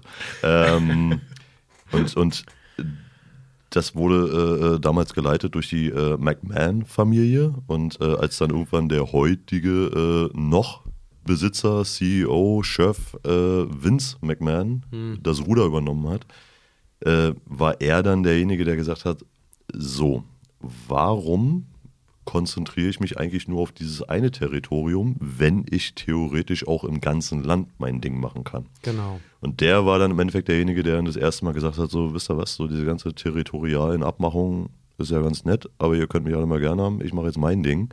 Und da kam dann 84 dann äh, das erste Mal dann, das hast du mit Sicherheit auch auf deiner Liste, WrestleMania, Ganz genau. was dann halt so der, der, der härteste, ja, in Anführungszeichen, Dick-Move äh, war äh, im, im, im Bezug ging, oder in, in Richtung von sämtlichen Promotern der NWA, dass er gesagt hat, so, ich veranstalte jetzt für USA und nicht für mein Territorium. Genau, so war es nämlich. Er hat nämlich wirklich einfach gesagt, er macht jetzt sein Ding und so ab den 90er, äh, Mitte 80er, ab den 90ern wurde WrestleMania äh, ins Leben gerufen und diese Monday Night Wars, ne, die es dann gab, wo sich Showgrößen halt wirklich dann Smack Talk gemacht haben, Trash Talk auf die Fresse gepettet haben. Und äh, das Prinzip war eigentlich, die WrestleMania immer auszurufen, bis, also die Woche über, bis du am Wochenende dann am Pay-TV halt das vorher eingeführte Main-Event dir dann angucken konntest. also so wurde Ja. halt das Geld gemacht. Und natürlich noch Merchandise und Co. Ich, war- ich habe ein Interview gesehen mit Dave Batista, der mal irgendwann meinte, ähm, dass er irgendwann von seinem Promoter dazu sogar angehalten wurde, weil er so arsch viele Tätowierungen hat. Ne? Dass er immer gesagt hat, so, ey, mach mal jedes Jahr irgendwie ein, zwei neue Tätowierungen auch, weil dann können wir immer eine neue Actionfigur rausbringen. Ja, ja. Das, das Pay-TV hat bei den Amis ja eine ganz andere Tradition als bei uns. Also äh, gut, lassen wir mal heutige Stream, das heutige Streaming außen vor. Bei uns gab es so die Möglichkeit, Premiere zu abonnieren. Später dann Sky. So, das war ja eher so was, das nur so die reichen Familien hatten oder die, die es unbedingt wollten. Premiere hat aber auch Werbung mit Wrestling damals gemacht. Ja, ja, also ja, nicht ja, nur ja. Fußball, Nee, sondern halt ich auch meine, Wrestling. Ich meine, bei den Amis hat das ja eine ganz andere Tradition. Bei den Amis ist das ja schon, ich kenne mich jetzt nicht so gut aus mit der Szene, aber so gefühlt seit den 80ern oder vielleicht sogar schon länger so, dass Free TV dass da halt wirklich nur Grütze und Teleshopping kommt. und wenn du den geilen Scheiß haben willst, also alles, was halbwegs unterhaltsam ist, ähm, dass du dafür halt Geld bezahlen musst für Pay-TV. Dann brauchst du einen Cable Guy. Ja. Also tatsächlich, äh, äh, da du es gerade kurz angerissen hast mit diesen Monday Night Wars, das ist tatsächlich nochmal so, so ein Punkt, der dann noch ein bisschen später äh, äh, losging. Äh, die WWF damals, die haben, die haben, ich glaube 93, haben sie mit Monday Night Raw angefangen. Und äh, einige Jahre später ist dann WCW, World Championship Wrestling, äh, dann auch wollte quasi groß auftrumpfen und äh, hat dann beschlossen, so, wir gehen jetzt mal Head-to-Head äh, in den Direktkampf mit WWF und äh, starten Monday Night Raw. und äh, haben dann quasi parallel Das war meine Jugend, ja. ja genau ähm, Meins war Celebrity Monday Deathmatch. Night Show, ja, ich erinnere mich. Ja, Mann. Da- da red auch- weiter, da red weiter, Alter. Ich hab ja, Glänzende ja, Augen, ja, Mann. ja, ja, spürst schon? Ich spür was. Red weiter, red weiter, André. Ich da spür was. Da gibt es auch tatsächlich äh, so eine geile Story. Kein Mensch weiß, ob es wirklich so ist, aber es gibt eine tolle Geschichte und ich hoffe einfach, dass sie wahr ist. ähm, Das sind immer die besten Geschichten. Pass auf. Äh, äh, wie gesagt, Chef von WWF, Vince McMahon. Ähm, und Ted Turner, Medienmogul und Besitzer unter anderem von TNT, äh, äh, Turner Network, bla bla. Television. Television. Ähm, der hat damals WCW aufgekauft und hat gesagt, so, jetzt steige ich mal mit in den Ring und sorg mal dafür, dass, dass wir jetzt mal hier der WWF mal richtig Konkurrenz machen. Und es soll wohl ein Telefonat gegeben haben, wie gesagt, kein Mensch weiß, ob das wirklich so ist, wo Ted Turner äh, Vince McMahon angerufen hat und ihm gesagt hat, ey, übrigens, ich bin jetzt auch im Wrestling-Business. Und die Antwort von Vince McMahon war, gut für dich, ich bin im Entertainment-Business. Bumm, aufgelegt. so. Also so wie zum Thema Entertainment. So, ähm, also, Über Vince McMahon können wir gleich noch mal kurz reden, weil der Typ hat äh, einen ganz großen Anteil daran, dass Wrestling heute sehr, sehr groß ist, aber auch sehr, sehr kaputt ist, weil äh, der Typ ein System etabliert hat und dabei auch Politik und geltendes Recht so gut unterwandert hat, äh, dass Wrestler eigentlich heute, außer du gehörst zu den guten 1%, die jeder kennt halt irgendwie, eine ziemlich gefickte arme Sau teilweise halt bist, auch in den, in den großen Ringen. Ähm, ich hatte es vorhin schon mal gesagt, also das moderne Wrestling sieht halt dann so aus, die, diesen ganzen Promotern, die es halt mittlerweile immer noch gibt, den haben wir halt zu verdanken, dass Wrestling früher als auch heute teilweise immer noch als das ist echt verkauft wird. darf ich mal kurz erwähnen, da ich auch Promoter bin? Finde ich, Ja, das hat sich ja schon ey, es, Gesetzen gibt, gesagt. es, gibt sol, es gibt solche und solche. Ich spreche, ja- ich spreche ja hier kein, allgemein, kein allgemein Hate jetzt gegen Promoter halt in irgendeiner, Weite, äh, irgendeiner Art und Weise. Aber Promotern, das ist nun mal Fakt, haben wir es zu verdanken, dass die Sache halt nach außen getragen wurde als Medienstrategie mit komm zum Wrestling, die ganze Sache hier ist echt. Also wir haben hier Kampf gut gegen böse, ne? Und äh, was aber so ein bisschen aus dem Ruder zu geraten schien, war, dass Akteure halt niemals von ihren Rollen abweichen durften. Also dass halt wirklich, wer sich auf der Bühne nicht leiden kann, der hat sich auch im Privatleben nicht zu, äh, nicht zu leiden. Und äh, es wurde der Verhaltens ein Verhaltenskodex geschaffen, der äh, wirklich sagt, dass Geheimnisse nicht nach außen getragen werden sollen. Der sogenannte K-Fape. K-Fape, ganz genau. Den gibt es bis heute immer noch. Ein K-Fape, der geschaffen wurde, halt wirklich um diese Illusion von der kann den nicht leiden, auch im Privatleben. Und deswegen ist es echt. Die Sachen gibt es halt wirklich immer noch. Und was ähm, ich auch echt übel fand, ist, dass teilweise bei den Fernsehrechtsvergaben es für die äh, Kamerateams, also die können sich da auch nicht frei bewegen und Sachen halt einfach so filmen. Es gibt sogenannte Money Spots für die Showkämpfe, die extra von der WWE geschaffen wurden, ähm, die die Akteure auf der Bühne aktiv mit einbauen sollen für ihre heftigsten Tricks, damit die geiles Videomaterial kriegen, um damit Promo zu machen. Ganz kurz, ich weiß das jetzt, weil wir vorhin vor der Tür drüber gesprochen haben. K-Fape steht für Cage Fabulous. Und das ist im Prinzip ein Verhaltenskodex, der dir als Wrestler und als Wrestling-Promoter äh, nahelegt, diese ganze Show als echt zu verkaufen. Also das, was wir hier machen, liebe Zuschauer, das ist alles zu 100% echt und der Ultimate Warrior ist wirklich im Spiegel von dem anderen da. Und der Undertaker ist wirklich auferstanden und der Undertaker ist wirklich ein Untoter. Der lebt wirklich auf dem Friedhof, ja. Richtig. Genau. An André, du, du, du rollst schon so ein bisschen mit den Augen und streichst dir durch den Bart. Ja, das- das- Was sind das- deine Gedanken zu dem Thema? Ja, das ist halt im Endeffekt genau der Punkt, wo ich ja vorhin draußen vor der Tür noch gesagt habe, das wird dann der Punkt sein, wo dann der Shitstorm auf mich einhagelt von, von einigen Leuten aus der Szene. Ähm, Gibt es Also- Leute in der Szene, auch hier in Deutschland, die diesen K-Fab, K-Fab. K-Fape äh, wirklich noch ernst nehmen? Ja, ja, ja. Ja, gibt's. Ähm, ich sag mal, äh, wie gesagt, in den 1980ern, wo du halt im Endeffekt sehr gut steuern konntest, was halt in den Medien zu sehen ist, macht das mit Sicherheit, hat es vielleicht irgendwo auch noch Sinn gemacht. Das Problem ist halt einfach, dass, dass der Sport hat sich verändert und nicht nur der Sport, sondern die ganze Welt hat sich verändert. So, ähm, heutzutage, wie gesagt, ich, ich, ich, ich hole mein Handy raus und, und kann mir stundenlange Shoot-Interviews von, von Wrestlern anhören, die stundenlang darüber erzählen, äh, von irgendwelchen Backstage-Stories.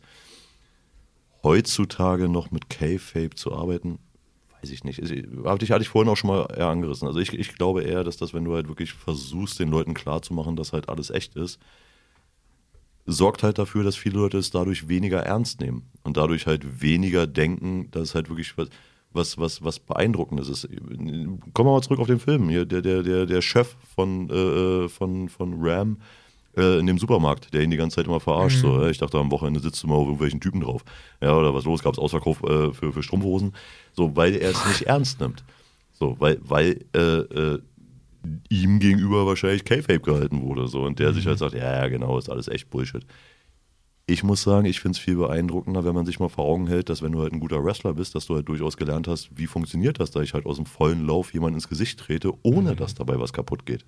Ja. Mhm. So, ich muss auch sagen, das entzaubert das für mich zum Beispiel so überhaupt nicht. Ich finde das ja. dadurch auch viel eindrucksvoller, Geld zu bezahlen, ja. mir das anzugucken, weil das ist ja auch, sorry, das ist halt Hast du mal einen 120 Kilo Mann gesehen, wie der so eine Akrobatik macht? Das ist geil. Ja, ja vor allem, also mir ging das so, ich habe als, ähm, als ich dann älter wurde und Wrestling für mich uninteressant wurde, ähm, lag das in erster Linie daran, da eh, äh, dass eh jeder wusste, dass das Show ist. So, also Richtig. selbst der kleine elfjährige Tobi in Scheiß Kevlar, wo nie Informationen ankommen, ähm, wusste, dass das Show ist aber dass dann die ganze mhm. Zeit so hochgehalten wurde, dass das real sein soll, hat das halt komplett unterwandert. Du, ich, ich habe ja, hab, hab dieselben Erfahrungen als Kind gemacht. Ich habe als, als ja. kleiner Junge, habe ich, hab ich meinem Opa ganz stolz äh, äh, äh den SummerSlam 92 gezeigt, der dann, äh, äh, also er, er, war damals im, im Zweiten Weltkrieg war er Arzt gewesen und hat da in, in, äh, in Sanitätslagern da die Leute wieder zusammengeflickt und äh, saß wow. dann da mit mir zusammen da und äh, hat dann nur gelächelt und gesagt, hm, Nein, das ist nicht echt. Und der kleine fünfjährige, sechsjährige andere steht halt da, wie jetzt?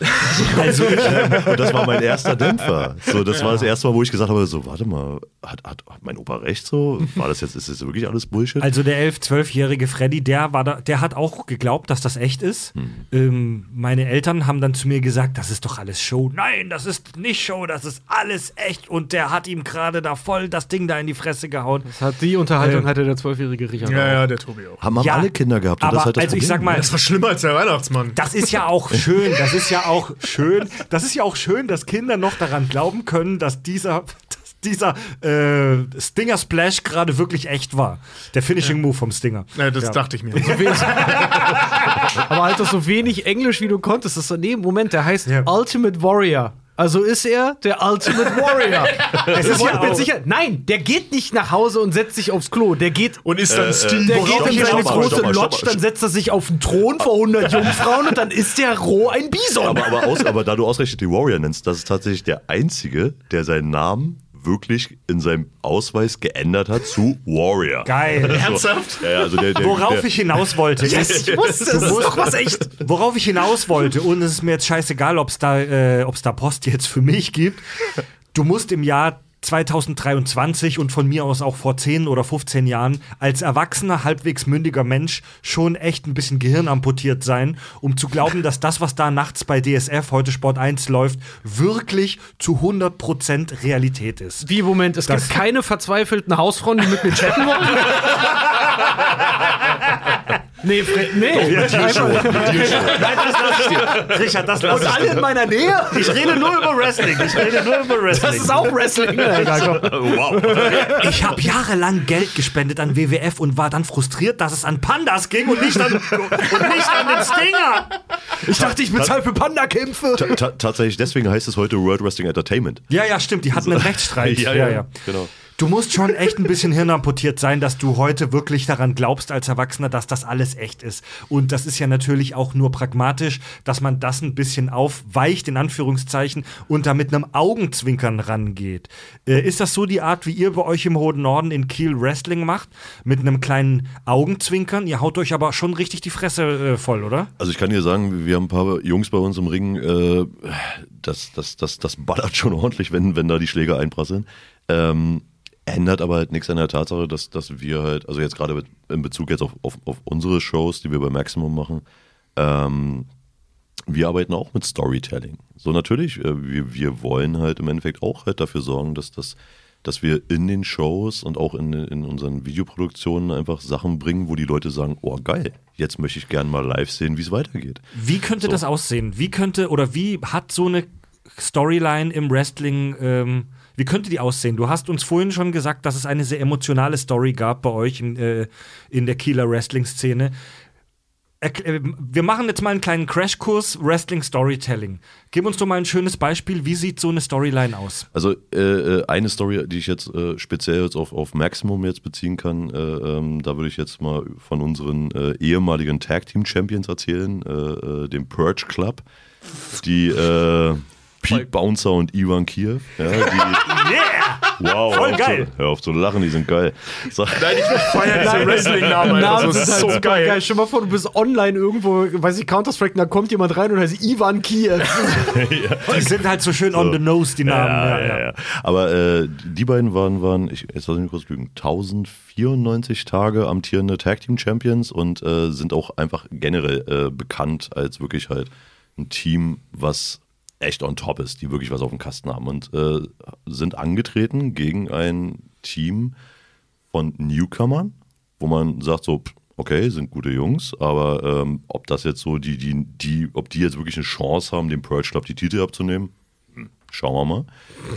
Äh, hat keiner groß mit gerechnet so und dann sind wir, äh, kommt halt dann im Match, was dann irgendwann halt auch zu einem Relaxed Rules Match äh, gemacht wurde, sprich Hardcore, das heißt also Waffen durften eingesetzt werden. Und dann siehst du halt irgendwann, wie halt dann ei- einer von den Draufgängern, so he- heißen dann diese, hießen diese Newcomer oder heißen sie, äh, liegt am Boden und dann wird halt ein Klappstuhl genommen und der Kopf von ihm auf diesen Stuhl raufgelegt und Ivan steht mit, äh, mit einem Fuß auf, auf dem Rücken von, von Joey und Pete nimmt den, nimmt den Klappstuhl und setzt halt an, um jetzt quasi einmal diese beiden Stühle zusammenzuknallen, während der Kopf von dem Joey dazwischen liegt.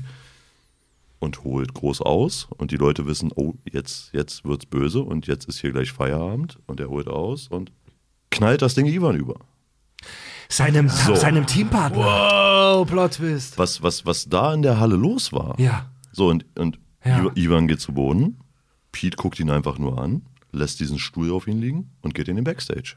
So, und, Oh. und die Draufgänger schaffen es am Ende, die Titel wegzunehmen und das Publikum steht da und ist völlig, völlig geschockt. Also ein, ein, ein Verrat praktisch im Ring oder So, neben dem Ring. So, jetzt, ja. jetzt, jetzt pass auf. So, und, und wir haben wirklich, wir hatten da Fans in der Halle, die, die waren völlig fassungslos. Mhm. Es, sind, es sind Leute, sind aus der Halle gegangen, also direkt danach war die Pause. Und es sind Leute, sind aus der Halle rausgegangen, haben draußen gestanden, haben geheult. Die waren fertig auf, mit Mhm. der, auf der Bereifung. Ähm, es, äh, und, und, ähm, und, und, und als wir dann das, das Video rausgebracht haben von dieser Veranstaltung, hatten wir unter anderem halt auch ein Backstage-Segment, was man da gesehen hat, wie Ivan zum Chef der Promotion geht, also Chef jetzt mal in Anführungszeichen, und fordert, er möchte ein Match gegen Pete. Äh, Später haben wir dann dieses Match angekündigt für die nächste Veranstaltung, Ivan Kiev gegen Pete Bouncer. Die ehemaligen Partner. Ja. Und, und natürlich äh, äh, gingen die Tickets raus, weil die Leute wollten diesen Kampf sehen. Ja, ja. So, das ist, das ist halt im Endeffekt Storytelling. Und die Leute wollten halt sehen, wow, wie geht das jetzt weiter? Mhm. So, und, das, und das sind halt dann so, so, so Sachen, damit, das war jetzt zum Beispiel eine Sache, die wir bei Maximum gemacht haben. Wieso haben die das denn jetzt gemacht? Ja, hat ja, genau. ja, Mann. Dann schalt, schalt doch mal ein.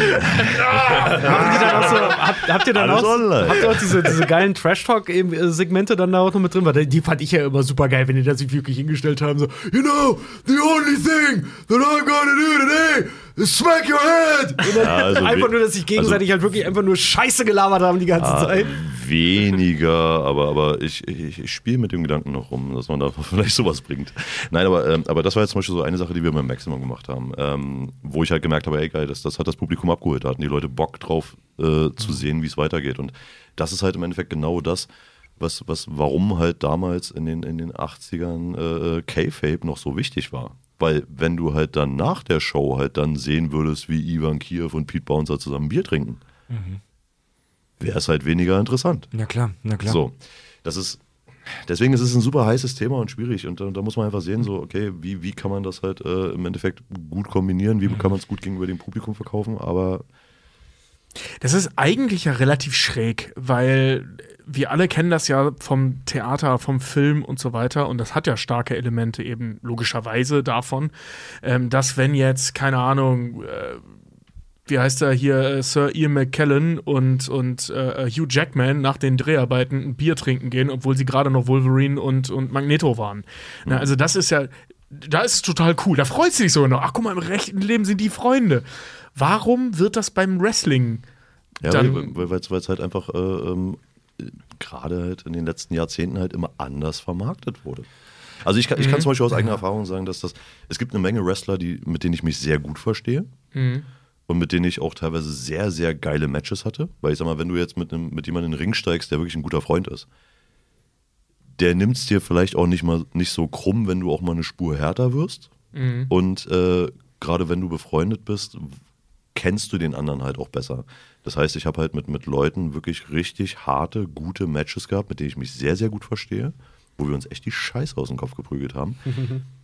Andersrum ist es allerdings halt auch wie im echten Leben. Es gibt halt auch einfach Leute, die sind, kann ich halt nicht leiden. So, so wie jeder halt irgendwo jemanden mal hat, wo er sagt, sorry, das ist ein Arschloch, mit dem mag ich nicht. Aber auf der Bühne seid ihr dann Profis. Und wenn, wenn dann zwei Leute, die sich partout nicht leiden können, halt Profis im Ring sind und ihr Ding abliefern und da auch mal eine Spur härter werden, weil ich kann den Typen nicht leiden, äh, das, das hat halt auch nochmal einen ganz anderen Wert. Also das, das, das Ey, ich, Tobi, ich muss ja aber sagen, wir hier im Podcast, wir sind ja auch in der, in der, wir haben uns in fast sieben Jahren ja auch in ein K-Fape rein man manövriert. Nee, wenn, wenn morgen, Eigentlich hasse ich euch. Nee, wenn morgen, nein, nein, nein, das meine ich nicht mal. Das meine ich nicht mal. Wenn morgen einer von uns, wenn morgen einer von uns, weiß ich nicht, zum Arzt geht und hört, hör mal, du darfst absolut kein Alkohol mehr trinken, weil sonst ist Essig. Ja, sonst stirbst du bei der nächsten Podcast-Aufnahme. Ja. Und jetzt geh mal auf die Bühne und trink kein Bier. Mit dem Team Kirschwässele. Das heißt, es muss gefaked werden dann. Ja. Wir sind genau in derselben Situation. ja. Ja, und ich werde nicht verraten, ob das schon mal passiert ist. Oh, dazu erfahren wir irgendwann mal vielleicht mehr. Ja. Wow, okay. Was baut sich da für eine krasse Storyline bei den Kack- und Sachgeschichten auf? Irgend, ja, irgendwann mehr dazu. Jetzt möchte ich gerne die nächste Folge Oh, sehen. so. Jetzt muss ich nächsten Podcast. Das ist Also, der richtige Moment, um meinen Podcast zu announcen.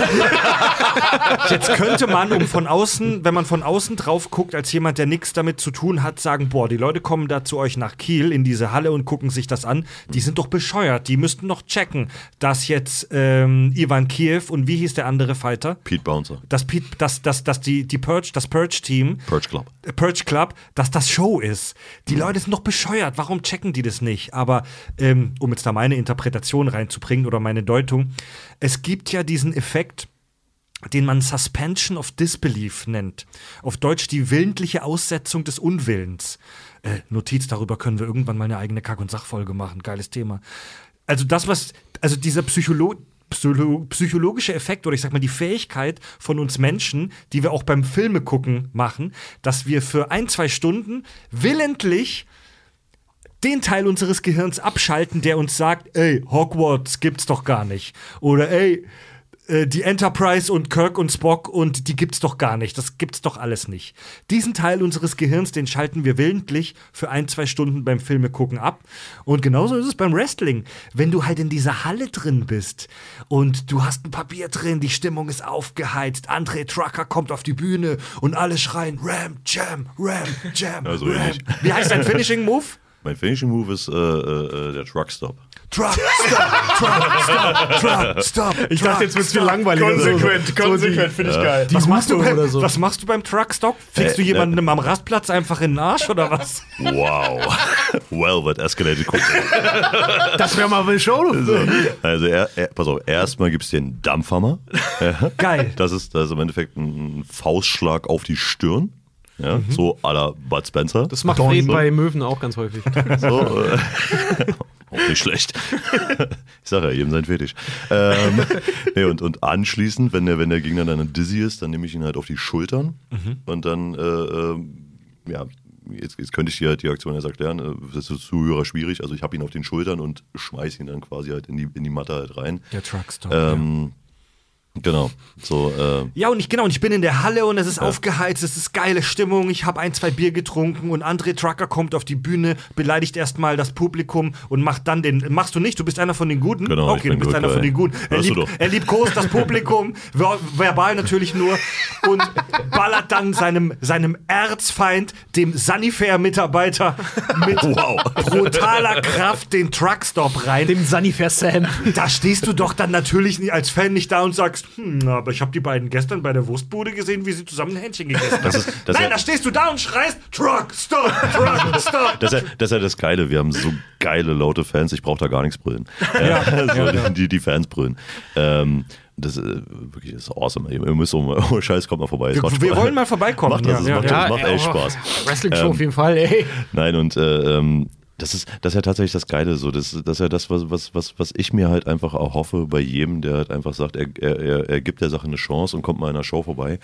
Ähm, geh in die Halle, lehn dich zurück und lass einfach auf dich wirken. So, weil, weil, weil das, was da halt, im Endeffekt alles, was da passiert, klar, und Unfälle können passieren, es können Sachen passieren, die halt so nicht vorhergesehen waren, aber generell ist alles im Vorfeld so geplant, dass du halt wirklich weißt, wenn, wenn das dann und dann in der Show passiert, wird das die Reaktion des Publikums sein. So, das, das ist im Endeffekt so das Optimum. Das ist im Endeffekt auch der, das, was, was äh, äh, bei, bei, bei so großen Major Leagues wie WWE E- oder AEW, die, die, die haben teilweise äh, äh, Scriptwriter, Stor äh, äh, Drehbuchautoren, die da halt wirklich minutiös da durchplanen, was da passiert. Also ich sag mal, wenn, wenn, wenn Brock Lesnar, ja, wenn, wenn der in den Ring geht und sein Match soll 3 Minuten 45 gehen, so, dann geht er da rein und dann ist nach 3,47 ist dann Feierabend so und dann, dann war's das. So, das ist, da, da hat jemand schon einen Plan, so, was da passieren soll. Zu diesem Plan und zu ein paar Dingen, die wir jetzt schon genannt haben, mit diesen Titeln und diese ungeschlagenen Jungs, äh, dieses Tag-Team, von dem du gesprochen hast, die Birch Gang Crew Purge Club. Club. Das ist aber auch verwirrt. Birch? Birch, Birch Club. Wie, wie, na, wie, wie, na, wie, wie aus dem Film The Purge. Ja, ja, schon klar, aber So. Club-Team-Dings. Ähm, also der Purge Club, Sasse ungeschlagen und so weiter, waren jetzt eh ja nicht nicht mehr. lange. Nee, aber damals, ne? ähm, wie sind solche Dinge vereinbar mit der Tatsache, dass das ja geskriptet ist? Also, wie viel Wert hat ein Titel? Du darfst ja nicht vergessen, man, man, man, man, man, ähm, man sagt ja jetzt nicht einfach, ey, ihr, Tobi, bist ein feiner Kerl, ich finde, du bist Knorke, ich trinke gerne mit dir ein Bierchen, äh, ich mach dich mal zum nächsten Champion. Ja. Nein. So, weil, weil du musst ja im Endeffekt, man, man will ja einfach, dass das Gesamtkonstrukt einfach stimmig ist. Du willst einfach, du kannst ja auch nicht irgendjemanden jetzt einfach da hinsetzen und sagen, so, der ist jetzt hier der große äh, neue Top Guy, weil der große neue Top Guy, der muss dafür erstmal was auf dem Kasten haben. So, das muss halt jemand sein, der sowohl im Ring wirklich was drauf hat, das muss jemand sein, der, der vor der Kamera funktioniert, das muss jemand sein, der, der einfach, den du halt auch wirklich so auf, aufs Poster setzen kannst, so, der, der, der, der sogenannte Poster Guy, ja.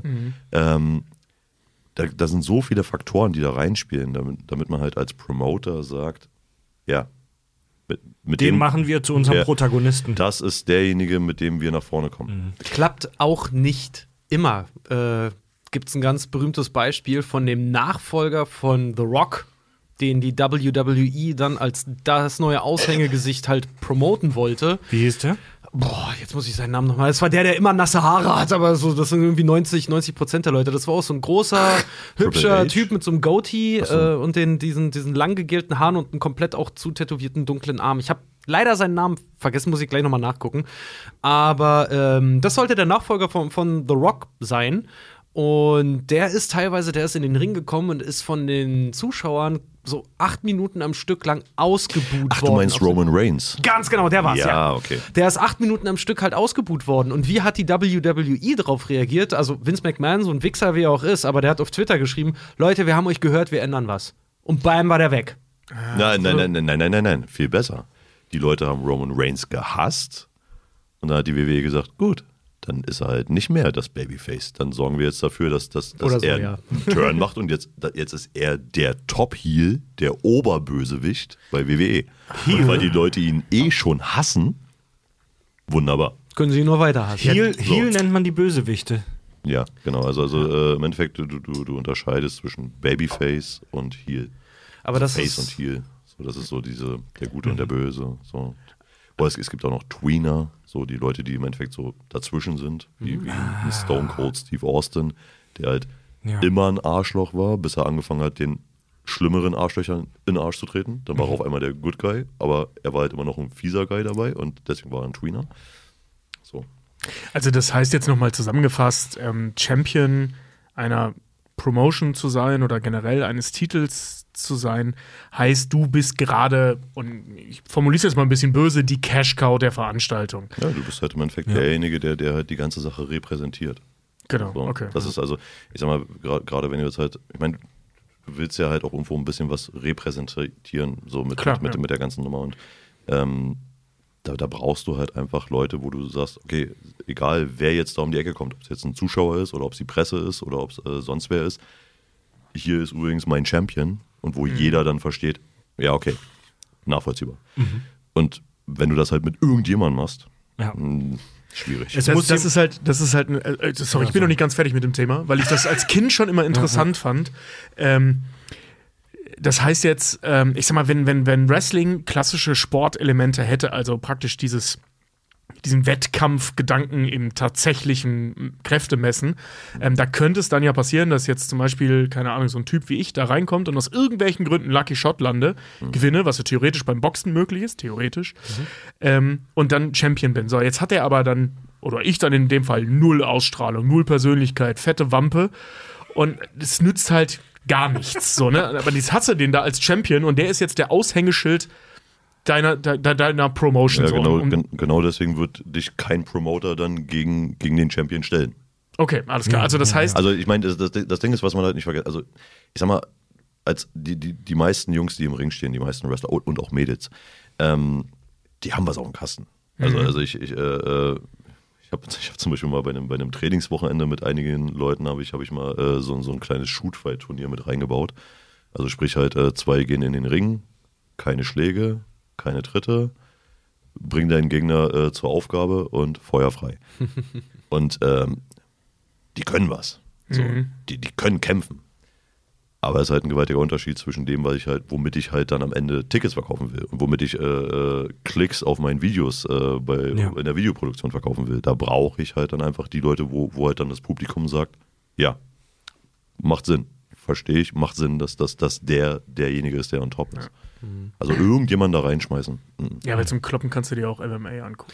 Das ist es halt, genau. So. Ja, das ist, das ist auch einfach bei den, bei den Wrestling-Sachen ist es echt abgefahren, wie sehr die auch auf ihre Fans halt hören und auch reinhören, was jetzt vielleicht logisch wäre als nächster Step. Also wir hatten das jetzt, wie gesagt, der Nachfolger von The Rock, dass der ja acht Minuten am Stück ausgebuht wurde und die dann einfach gesagt haben, okay, dann ist der jetzt der Main Baddie, weil den eh jeder scheiße findet.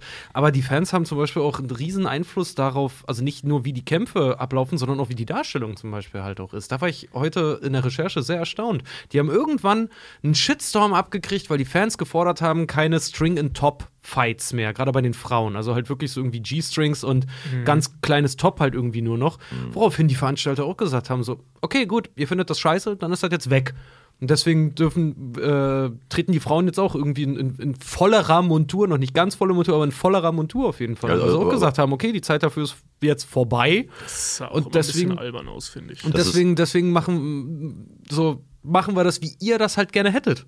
Das ist aber auch, äh, gerade jetzt in Bezug auf die Frauen, ist auch tatsächlich so, dass, also das ist jetzt halt eine Entscheidung, die bei WWE gefallen ist. Also das, das kannst du halt nicht allgemein auf die Szene. Äh, Nee, deswegen bin ich, deswegen Genau, sage ich halt einfach, aber genau. die, die WWE ist ja der tonangebende Ja, die sind halt die dann, Major ne? League, klar. Ja. Das, ist, das ist so im Endeffekt der, der, der Marktführer. Ähm, und, und ich finde es auch gut, weil ganz ehrlich, du hast auch mittlerweile, gibt es Frauen, ähm, die, da, also wenn die loslegen, da, da kenne ich eine Menge Jungs, die können sich da einige Scheiben von abschneiden. Und ähm, das ist auch tatsächlich eine Sache, wo ich, wo ich auch sehr drauf hoffe, dass, ich, dass, dass wir bei uns in der Schule auch äh, ein paar, paar, paar Frauen da irgendwie dabei haben, wo ich sage, cool, also da halt wirklich ein paar taffe Wrestlerinnen draus machen, das würde ich geil finden. Ähm, gibt leider sehr, sehr wenige Frauen in Deutschland, die halt wirklich richtig was auf dem Kasten haben. Das, das entwickelt sich gerade erst so in den letzten Das Jahren. Interesse so muss ja erstmal kommen. Ne? Richtig, ja. richtig. So, es, es muss halt einfach immer mehr erstmal wachsen. Und WWE hat da einfach einen super, super Schuss nach vorne gemacht. Die haben da ein paar tolle Frauen, die äh, äh, nicht ohne Grund da auch Main Events da gecatcht haben, auch bei WrestleMania schon. Ähm, wirklich mega, mega gut. Und, ähm, und da ist halt einfach, wenn du halt wirklich diesen Sport ernst nehmen willst, dann musst du halt dann, beziehungsweise ne, Sport, so, ähm, da musst du halt auch irgendwann mal klar machen, okay, dann muss man mal weg von diesen Sex-Cells-Aspekt, Ja, ne, ja, was, ja, was in der Vergangenheit sehr viel gemacht wurde. Und gra- also auch bei WWE, wo du gemerkt hast, so, okay, diese Frauen sind jetzt tatsächlich nur deswegen da, weil äh, der Look verkaufen soll.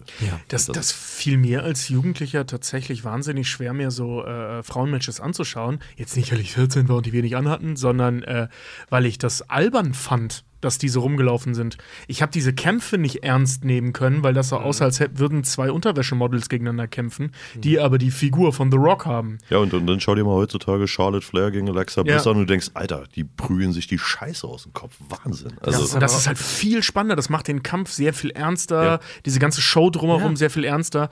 Dann, dann, dann nimmst du das Ding halt für voll und nicht, ach, guck mal, ein geiler Arsch kloppt sich mit einem anderen geilen Arsch. Also, das, das Ja. ist klar, dass das nicht funktioniert Du, auf Dauer. Anfang, Anfang der 2000er hat WWE so eine Sachen gemacht wie Bra und Panties Matches, wo dann, wo dann äh, da Wrestlerinnen in Anführungszeichen halt in den Ring gegangen sind und das Ziel war es, der Gegnerin dann das, das Top und äh, die, die, die, die Hose vom Leib zu reißen, bis sie dann nur in Unterwäsche dastehen. Uff. So, wo du dann sagst, sorry, aber äh, das, äh, ja, Sehr also, also, seltsam, ja. also ganz ehrlich, dann, dann, dann, dann, dann zappt doch direkt äh, gleich heute ein Porno rein, so was soll denn der Scheiß? Ja. So, also, Da geht es ja nicht mehr ums Wrestling. Und das schade. Gibt es so langsam zum Schluss irgendwas, das du noch unbedingt loswerden willst, André? Irgendwas, das du noch unbedingt sagen, erzählen möchtest? Guckt mehr Catchen.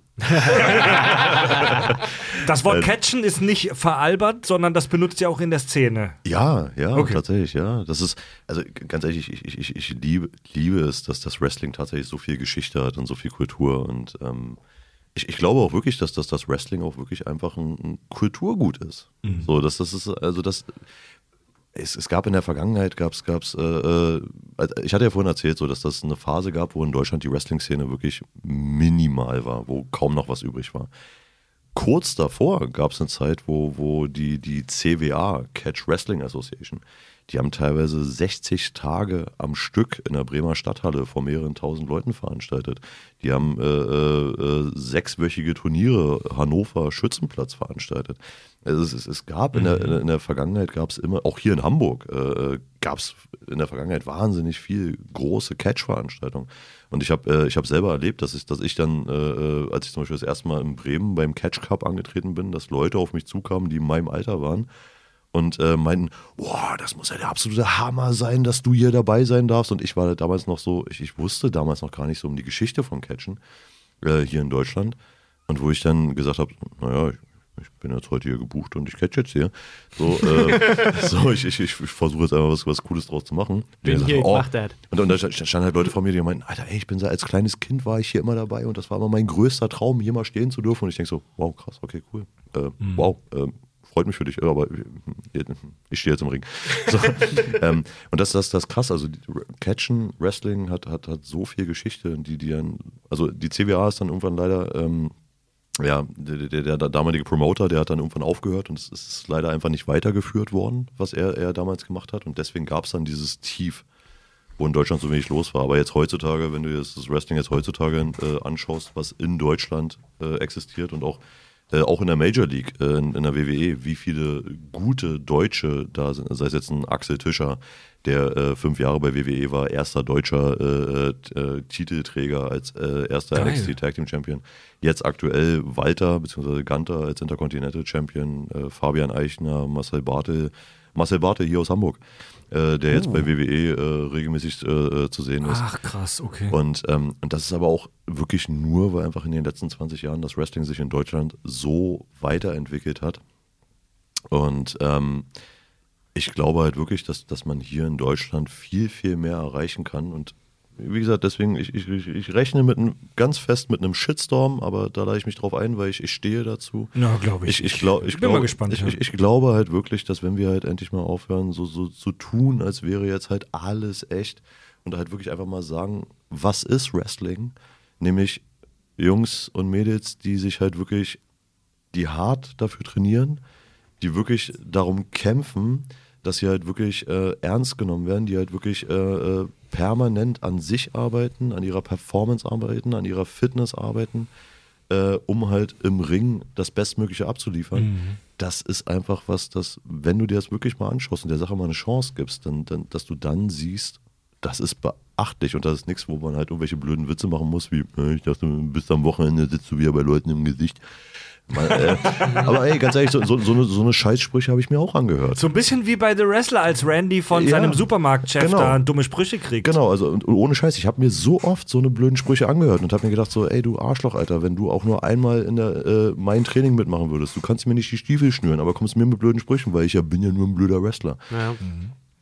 Wenn, wenn du wirklich mal da, die, diesen, diesen Einsatz gebracht hast, den du bringen musst, um halt wirklich Wochenende von Mal zu Mal immer wieder, immer wieder, immer wieder im Ring abzuliefern, dann können wir uns nochmal unterhalten. Und dann kann auch ge gerne jemand Witzchen drüber machen, wenn er der Meinung ist, dass es immer noch äh, wert ist, darüber einen Witz zu machen. Aber es ist einfach ein schweineharter Job. Und ich hoffe einfach, dass das so im Laufe der nächsten Jahre ist, einfach immer mehr irgendwo bei den Leuten so ins Bewusstsein kommt, dass es halt nicht einfach nur Show ist. Es ist mehr als nur Show. Ihr brecht euch buchstäblich, um uns zu unterhalten. Das Ja. ist schon echt, ja, ist schon geil. Ja, es ist, es ist wirklich so. Es gibt ja zum Film The Wrestler auch eigentlich wenig überraschend die Deutungsmö Deutungsmöglichkeit, die im Netz rumgeistert, dass Randy äh, Jesus ist und praktisch für, unsere, für unser Entertainment äh, sich selbst opfert und leidet. Tobi guckt mich gerade mit so einem wunderbar geistlosen Blick an. Am Ende steht Randy ja, Ja, nämlich genau auch daran ich auch am, gedacht, am, auf dem Ringpfosten und breitet die Arme aus wie ein Kreuz. Naja, also die Deutung der letzten, also für die letzte Szene lasse ich mir das voll gefallen.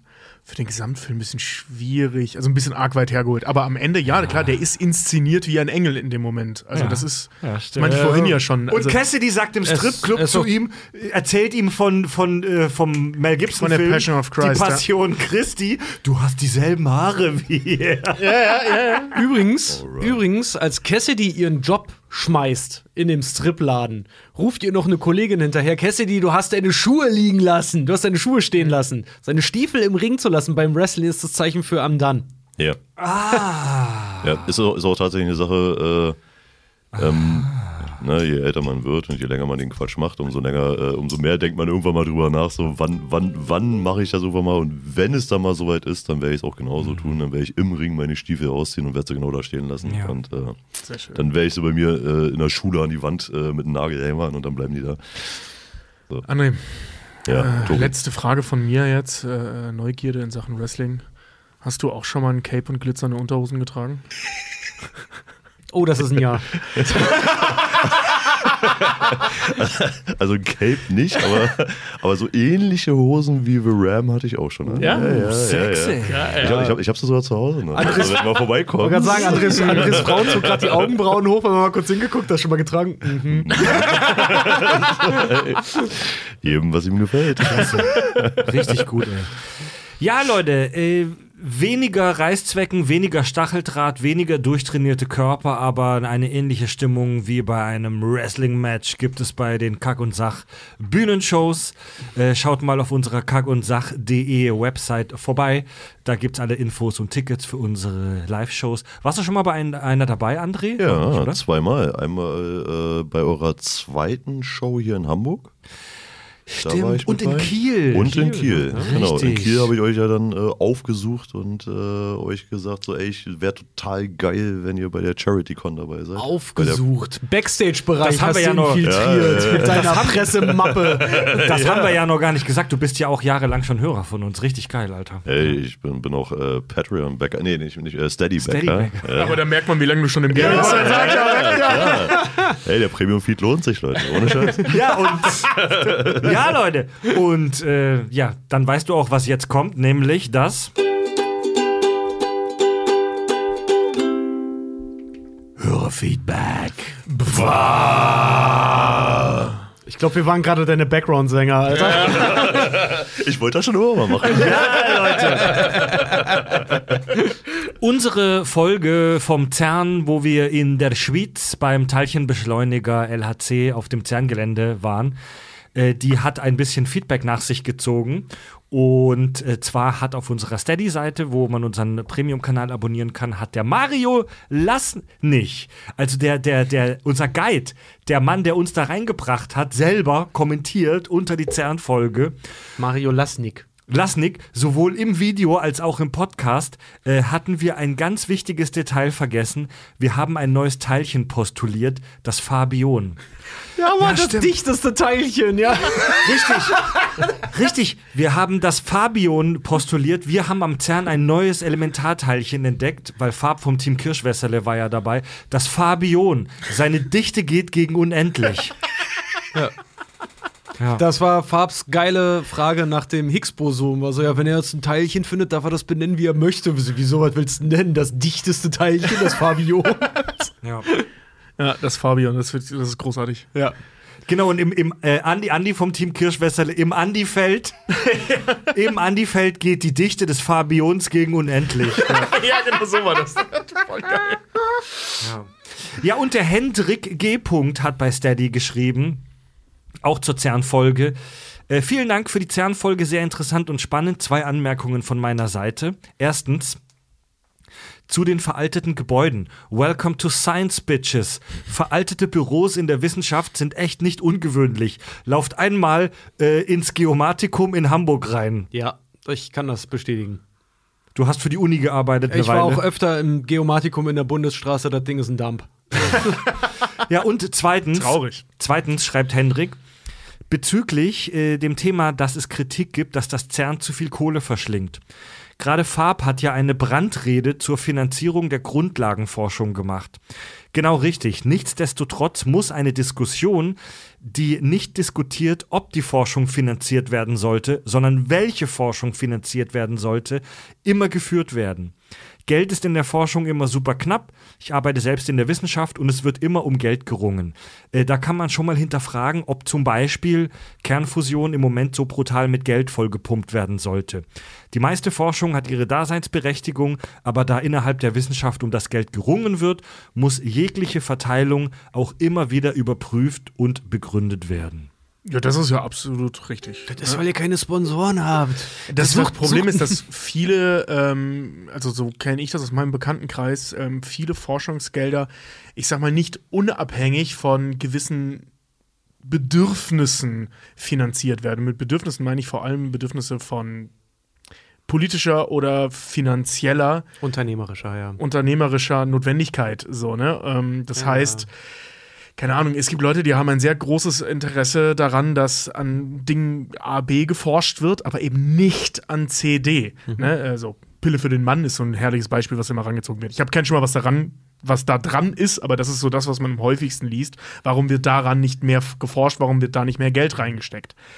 Ähm, also es gibt halt ich sag mal, gerade in der, in der freien Welt, wo die Leute äh, davon abhängig sind, was die Firmen draus machen, also in der freien Marktwirtschaft, ähm, etwas misleading Finanzierungen. Und die sind halt echt problematisch. Ja, ja, es gibt einen Grund, warum der letzte Präsident der Universität, unter dem ich auch noch gearbeitet habe, hallo Herr Lenzen, Herr Dr. Dr. Lenzen, tut mir leid, äh, auch gesagt hat, als gefragt wurde, wo hat denn die Uni Hamburg plötzlich, was waren das, 4 Millionen mehr Umsatz her, als im Vorjahr gesagt wurde, die Studien, die wir annehmen, sind Sache der Universität. So, ja, ja, ja.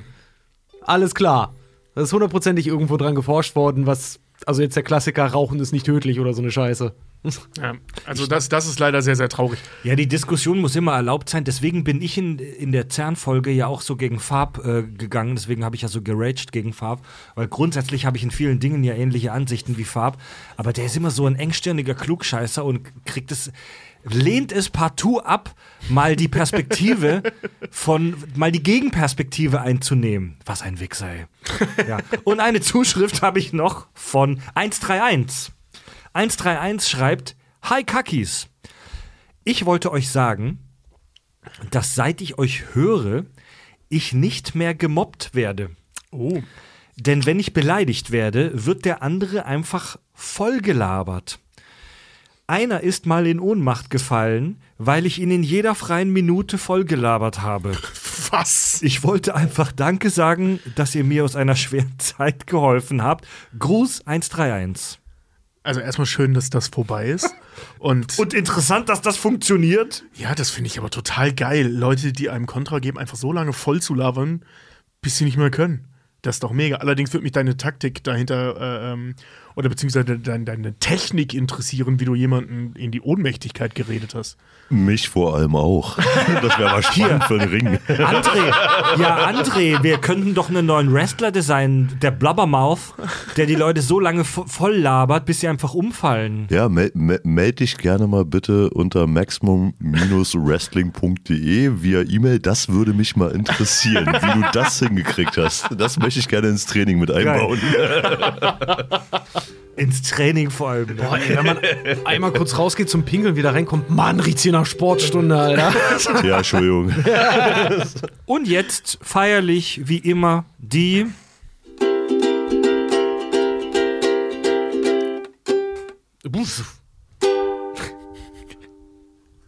Ich habe die Akkordreihenfolge mal umgekehrt und es hat nicht gut geklappt. Podcast-Rezensionen. Wow. Wir wollten es mal von dir alleine hören. Ihr seid so scheiße, ja? Ja, okay. Oh, das, Das war aber war's. trotzdem verdammt gut, ey. Ich habe alles gegeben. Wir lesen ausgewählte Rezensionen aus den zwei größten Podcast-Apps vor. Bei Podcast Addict, große Android-App, schreibt Killerratte, gibt uns fünf Sterne und schreibt Beste.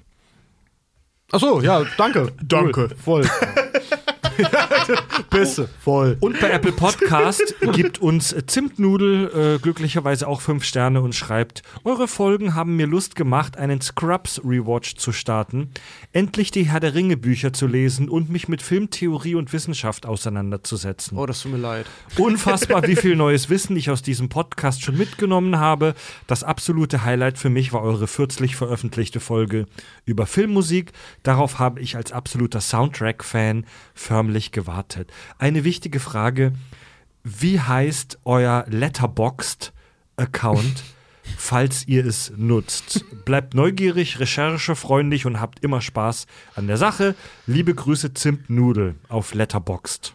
Oh, vielen Dank, Zimtnudel, dass du mich daran erinnerst, dass ich ja einen Letterboxd-Account habe. Ja, ich habe auch einen Letterbox-Account, aber schon ewig nicht mehr. Was ist Letterboxd? Mir, da kannst du eintragen im Prinzip, was du gesehen hast und halt auch bewerten. Aber das, das machst du zwei Wochen, dann ist das irgendwie ganz geil und irgendwann wird es dann, weiß ich nicht, irgendwann ist es dann irgendwie blöd, weil du dann Ach das so. Gefühl hast, du musst jetzt irgendwie nachtragen und so. Also Du Das legst so eine- für Filme. Habe ich tatsächlich auch, aber ich, ich nutze es auch irgendwie viel Ja, zu selten. Du legst so eine persönliche Playlist von Filmen an und alle können das Ja, einsehen. du gibst Nee, halt nee, jedes nee. Mal Review. Also Genau. jedes Mal, wenn du einen Film guckst, trägst du ein, dass du an dem Tag den Film gesehen hast. und kannst dann deine kurze Wertung dazu halt irgendwie eintragen oder so. Aber manchmal, wenn ein Film einfach irgendwie okay war, fühle ich mich nicht so, dass ich das jetzt irgendwo eintragen müsste. So, hm. Ja gut, Zimtnudel, du warst jetzt in sechs, über sechs Jahren die Erste, die danach gefragt hat. Ähm, wir denken mal drüber nach, aber rechne jetzt nicht in naher Zukunft damit.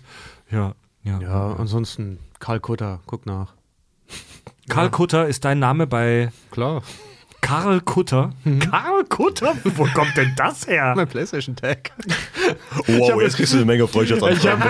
Ich habe hab irgendwann mal, da ist noch eine Zahl mit dran. äh, ist, Hat das irgendeinen perversen Background oder Nee, so? ich habe, als ich meine PS4 damals geholt habe, saß ich da und als es dann hieß so, ja, PSN-Account, also ein PlayStation Network-Account erstellen und ich saß da so, boah, mir fällt kein Name ein und mein Mitbewohner kam, Kieler seines Zeichens, nee, Quatsch, Ostfriese seines Zeichens, kam rein, nee, nee, doch, Karl Kutter. Und dann ging er wieder raus, und wisst ihr was, ja.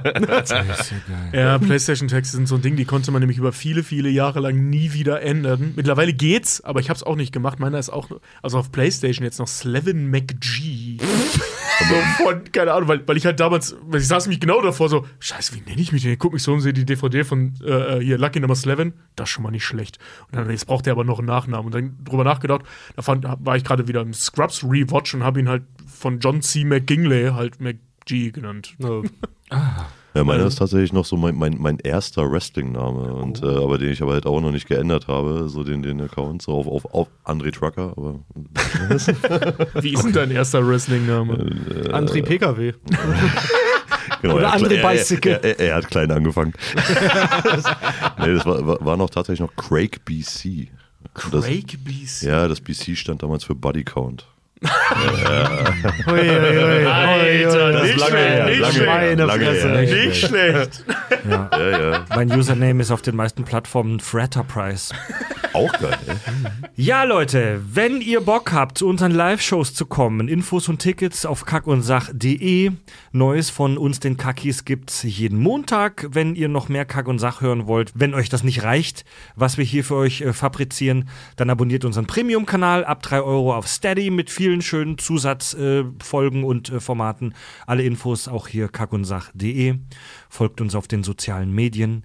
Merch gibt's auch auf unserer Website.